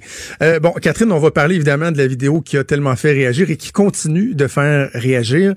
Mais euh, je veux dire aux gens que il y avait une condition pour que tu viennes en studio. Tu voulais absolument qu'on puisse écouter un extrait de la réponse de Nathalie Ce que Roy. Nathalie Roy a publié sur ses réseaux à elle pour dire j'ai répondu à la question et voilà, ce qui a reparti tout le spin selon lequel Ouais. il y aurait euh, une, une- une portion de malhonnêteté intellectuelle dans mon vidéo, ce qui est faux, là, puis je pourrais t'en parler. OK, on va en débattre. Donc, on écoute ça. puis Je vous le dis, Mais c'est non, mais attends, peu- avant qu'on écoute ça, Jonathan, j'aimerais ça, Ouais. j'aimerais ça qu'on mette de quoi au clair. Parce Ok, que là, vas-y. moi, je t'ai entendu, j'ai regardé parce que je veux savoir euh, comment se déroule ce genre de spin-là. À un moment donné, euh, ben en fait, là, là t'as dit, Catherine Dorion nous a floué, Catherine Dorion Oui. nous a, a fait de la désinformation, de la manipulation. ce que tu as Explique- considéré comme étant des arguments. Explique ce que tu veux, ou, ou comment ça j'ai floué. Ben, moi, je pense que ce serait pertinent d'écouter l'extrait. Mais je veux savoir, toi, pourquoi t'as écrit ça? Ben parce que moi j'ai écrit ça parce que comme bien des dit gens Catherine, j'en ai parlé dans mon émission de radio, genre, je, je pense que je l'ai tweeté également. euh, tout le monde trouvait que l'exemple, la démonstration que tu avais faite avec cette vidéo vidéo là, elle était éloquente. D'ailleurs toi et moi on avait même discuté de l'opportunité qu'éventuellement tu viennes en studio pour parler de cette problématique là, de la perte De de, la perte de temps, de la déviation du sujet, du Exactement. remplissage. de Quand tu as fait ta vidéo, je t'ai même euh, écrit, j'ai parlé à ton à l'attaché de presse Simone pour elle disait hey, c'est une belle opportunité. Tout le monde disait il y a là quelque chose de euh, de vraiment euh, probant. Il y avait quelque chose d'évident dans la démonstration Tu qui parles était au faite. passé parce que tu penses que c'est la démonstration selon laquelle il y a une perte de temps est pas faite? Oui. OK. OK, mais non, mais tu veux qu'on écoute l'extrait? On peut Non, mais, l'extrait euh, pour voir non, mais je veux après? savoir, toi, où tu as pris cette information-là? C'est important pour moi. Tu es, un représentant, tu es un professionnel Oui. des médias. Puis tu dis Catherine Dorion nous a floué. Réalises-tu qu'est-ce que ça fait à ma réputation? Parce que- Puis moi, ben, j'ai besoin que tu me le dises. OK. Je, veux que tu, je veux que tu me le dises. C'est important pour moi parce que sinon, on sera Parce pas capable de que, jaser parce que Catherine, dans ta vidéo, il y a deux éléments. Premièrement, quand tu t'es défendu au cours des derniers jours, tu dis, ben voyons, c'était 10 minutes, c'était 10 minutes. Quand on écoute la vidéo, Non, les je gens l'ai même, comprennent pas, je l'ai même, je l'ai même réécouté. Tu, tu fais euh, référence à l'ensemble de l'exercice, aux prises de parole que les députés ont fait. Tu parles de l'ensemble de l'interpellation de 10 heures. Il n'y a pas de spécification à dire, ben, pendant un segment de 10 minutes, elle n'en a pas parlé, mais oui, vous savez, plus tard, elle en a parlé. L'autre chose, c'est que dans la vidéo, tu dis, elle ne m'a pas donné le début d'un commencement d'une réponse. Or, depuis que la réponse circule, tu dis, ouais, mais cette réponse-là n'était pas satisfaisante. Ça répondait pas de façon précise à ce que je demandais. Ben, dans la vidéo, tu dis, il y avait même pas le début d'un commencement d'une réponse. Ben, peut-être que la réponse, elle fait pas l'affaire. Peut-être qu'elle n'est pas complète. Peut-être qu'elle a pas euh, euh, euh, Donc, occupé argument- suffisamment de place dans le débat. Mais il reste qu'elle a abordé le point que tu mettais de l'avant. Puis toi, t'as pris ça où, cette information-là, que euh, j'avais dit qu'elle avait jamais abordé le, le sujet? Est-ce que t'as écouté le vidéo complet? Ben oui, je viens de te dire, Ok. je l'ai même réécouté. Ok. Je l'ai écouté Parfait. trois ou quatre fois la vidéo. Parfait. Donc, Les deux premières fois, dis- donc si par je comprends bien, juste pour être sûr, parce qu'à plusieurs, plusieurs moments, là, t'as dit que j'avais manipulé, etc. Puis pour moi, c'est important, puis c'est grave. Tu- donc, si je comprends bien, pour résumer ton argument, tu dis, Catherine t'a dit qu'elle avait pas euh, donné de réponse. Oui.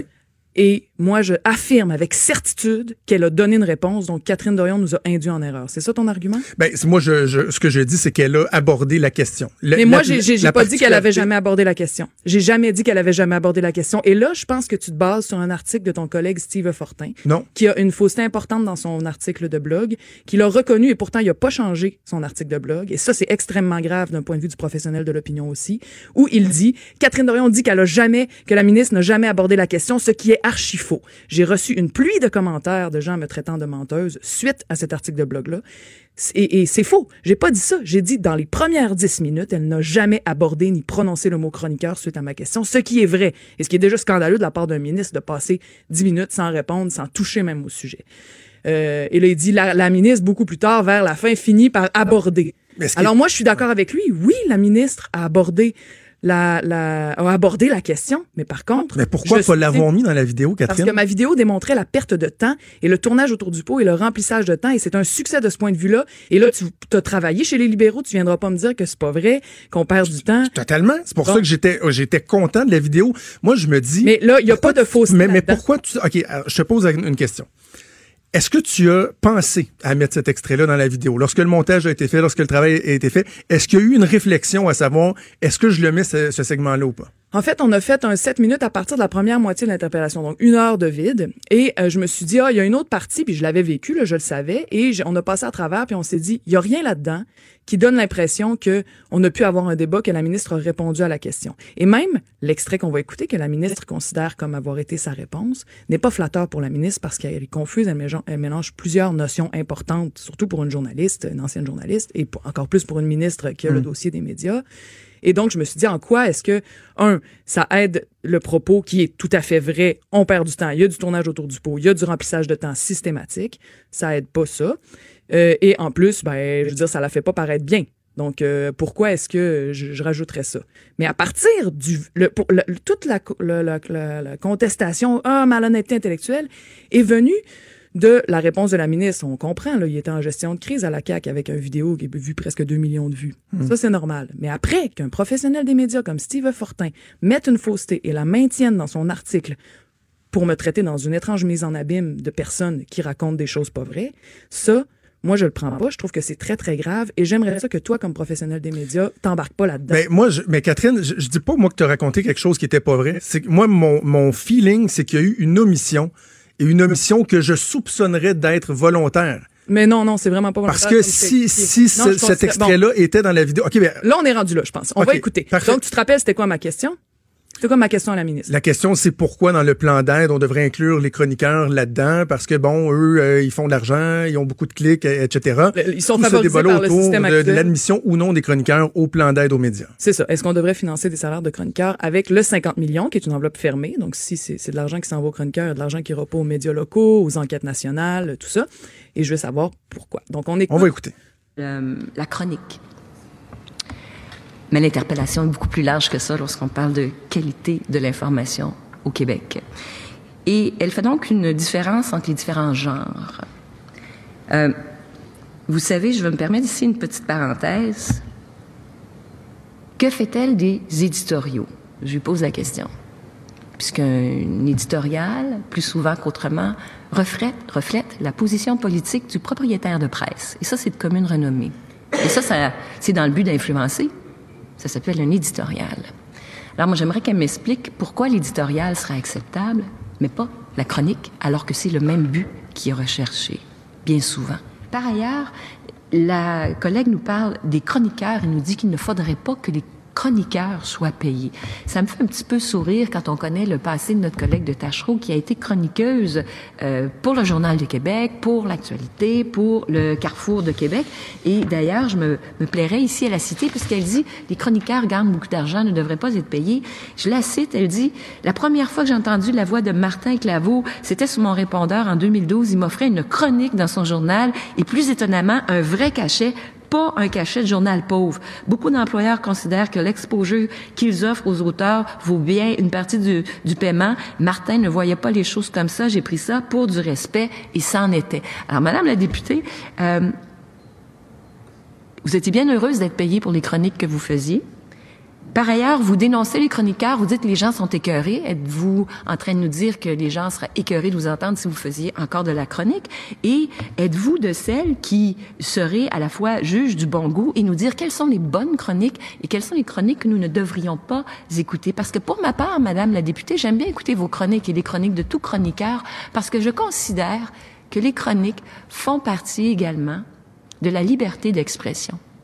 Et lors de mon entrée en matière, Madame la Présidente, au début de ces deux heures, Je disais que c'est agréable de pouvoir être ici et de débattre parce que nous vivons dans une démocratie où il y a des piliers fondamentaux, c'est-à-dire l'information, le droit de l'information et également la liberté d'expression. Et même si nous ne sommes pas d'accord, et même si je suis pas d'accord avec les chroniqueurs, pour moi, la chronique fait aussi partie de la liberté d'expression et à certains égards de l'information.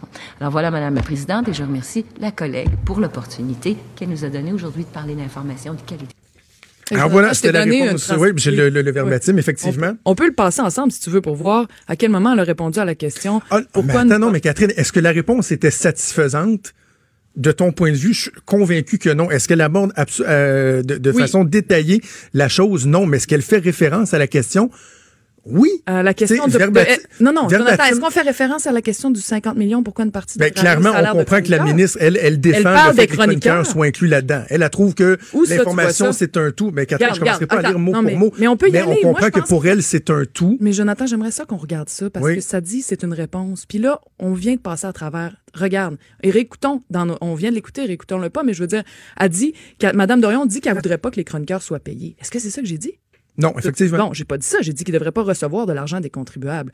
Bon, là, euh, après, elle pose des questions. Euh, est-ce qu'il devrait, euh, est-ce qu'elle voudrait, elle, ne pas être payée? Est-ce que ça, c'est des questions? C'est pas des réponses. Un peu plus tard, elle dit, euh, elle dit, euh, à la fin, quand elle glisse sur le sujet, puis là, j'avoue, elle- je j'ai jamais dit qu'elle avait pas abordé le sujet. Là. Ça, ce que je répète, c'était pas un mensonge. Elle aborde le sujet vers la fin, mais quand elle glisse, elle dit, ça fait partie de la liberté d'expression. Je suis d'accord avec elle. Ça répond pas à la question pourquoi est-ce que les chroniqueurs devraient recevoir de l'argent public? Et elle dit, il y a des, et à certains égards de l'information. Ben oui, il y a de l'information. Ça serait bien problématique s'il y avait pas d'information dans les chroniques. C'est basé sur, la plupart du temps, quand c'est bien fait, sur des faits. Fait que, évidemment. Mais ça reste deux genres complètement différents. Puis là, on n'a pas abordé, on est à la fin du deux heures.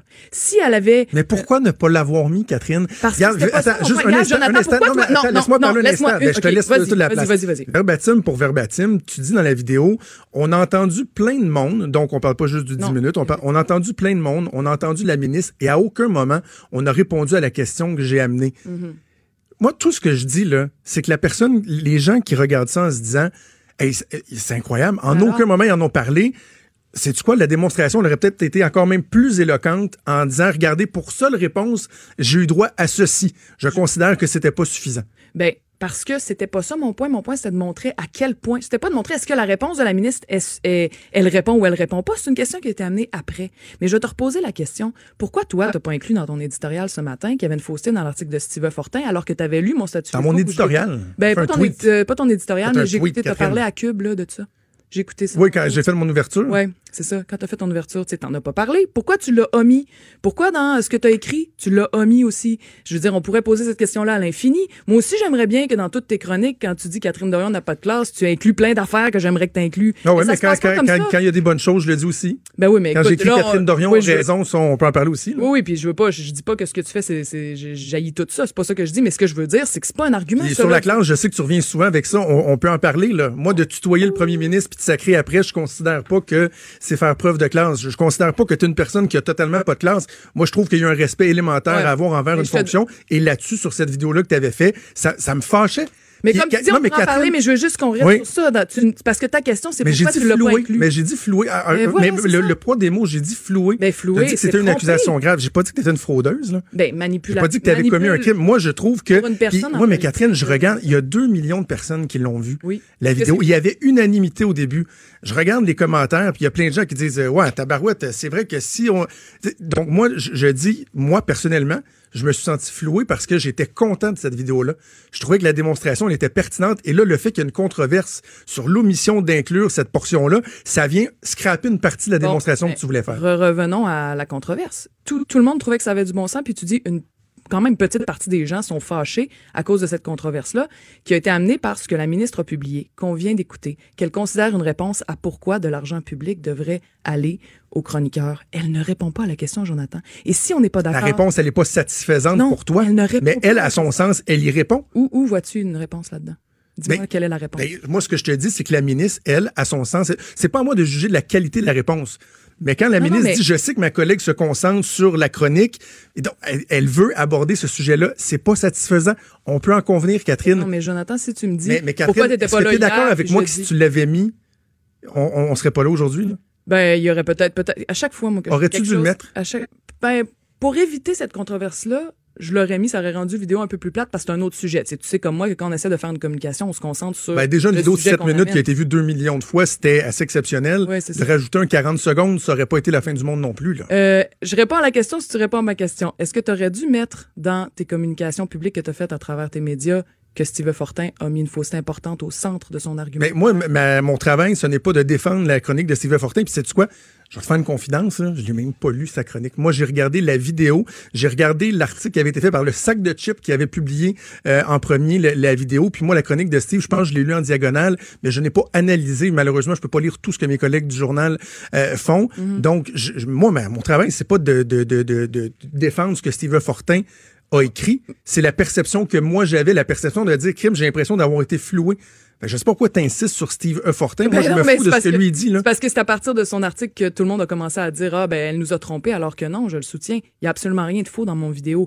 Il y a peut-être une euh, différence d'appréciation de est-ce que ça constitue une réponse ou non. Moi, je te soumets, Jonathan, que si ça c'est une réponse et qu'on se satisfait de dire voici une réponse correcte sur deux heures de la part d'une ministre qui est responsable de 50 millions d'argent des taxes du monde, si on se satisfait de ça, après deux heures, on est mal parti. Et t'as raison. T'as raison. Puis Catherine, euh, t'as écouté mon, mon édito ce matin. J'imagine que t'as pas le temps de toujours écouter Cube Radio, mais je l'ai dit souvent, je l'ai dit à la joute. Je te trouve, sais-tu quoi? Je te trouve fantastique. Mais moi, t'as un, que- un talent incroyable, mais tabarouette, des fois, c'est les mauvaises choses. On parle des mauvais trucs. Là, cette vidéo-là, là, si t'avais juste inclus ça, Mais on serait carrément ailleurs. Je voulais, tu, voulais pas de l'entrevue, mais je voulais en parler avec toi. Je trouvais que la, la- la- la- on va déborder un petit peu le show, euh, Joanie. On va, on va, on va s'excuser Sophie. Euh, je trouvais que la démonstration, elle était incroyable. Et là, je- mais pourquoi elle a fait ça? Tu comprends-tu? Je trouve que tu es talentueuse.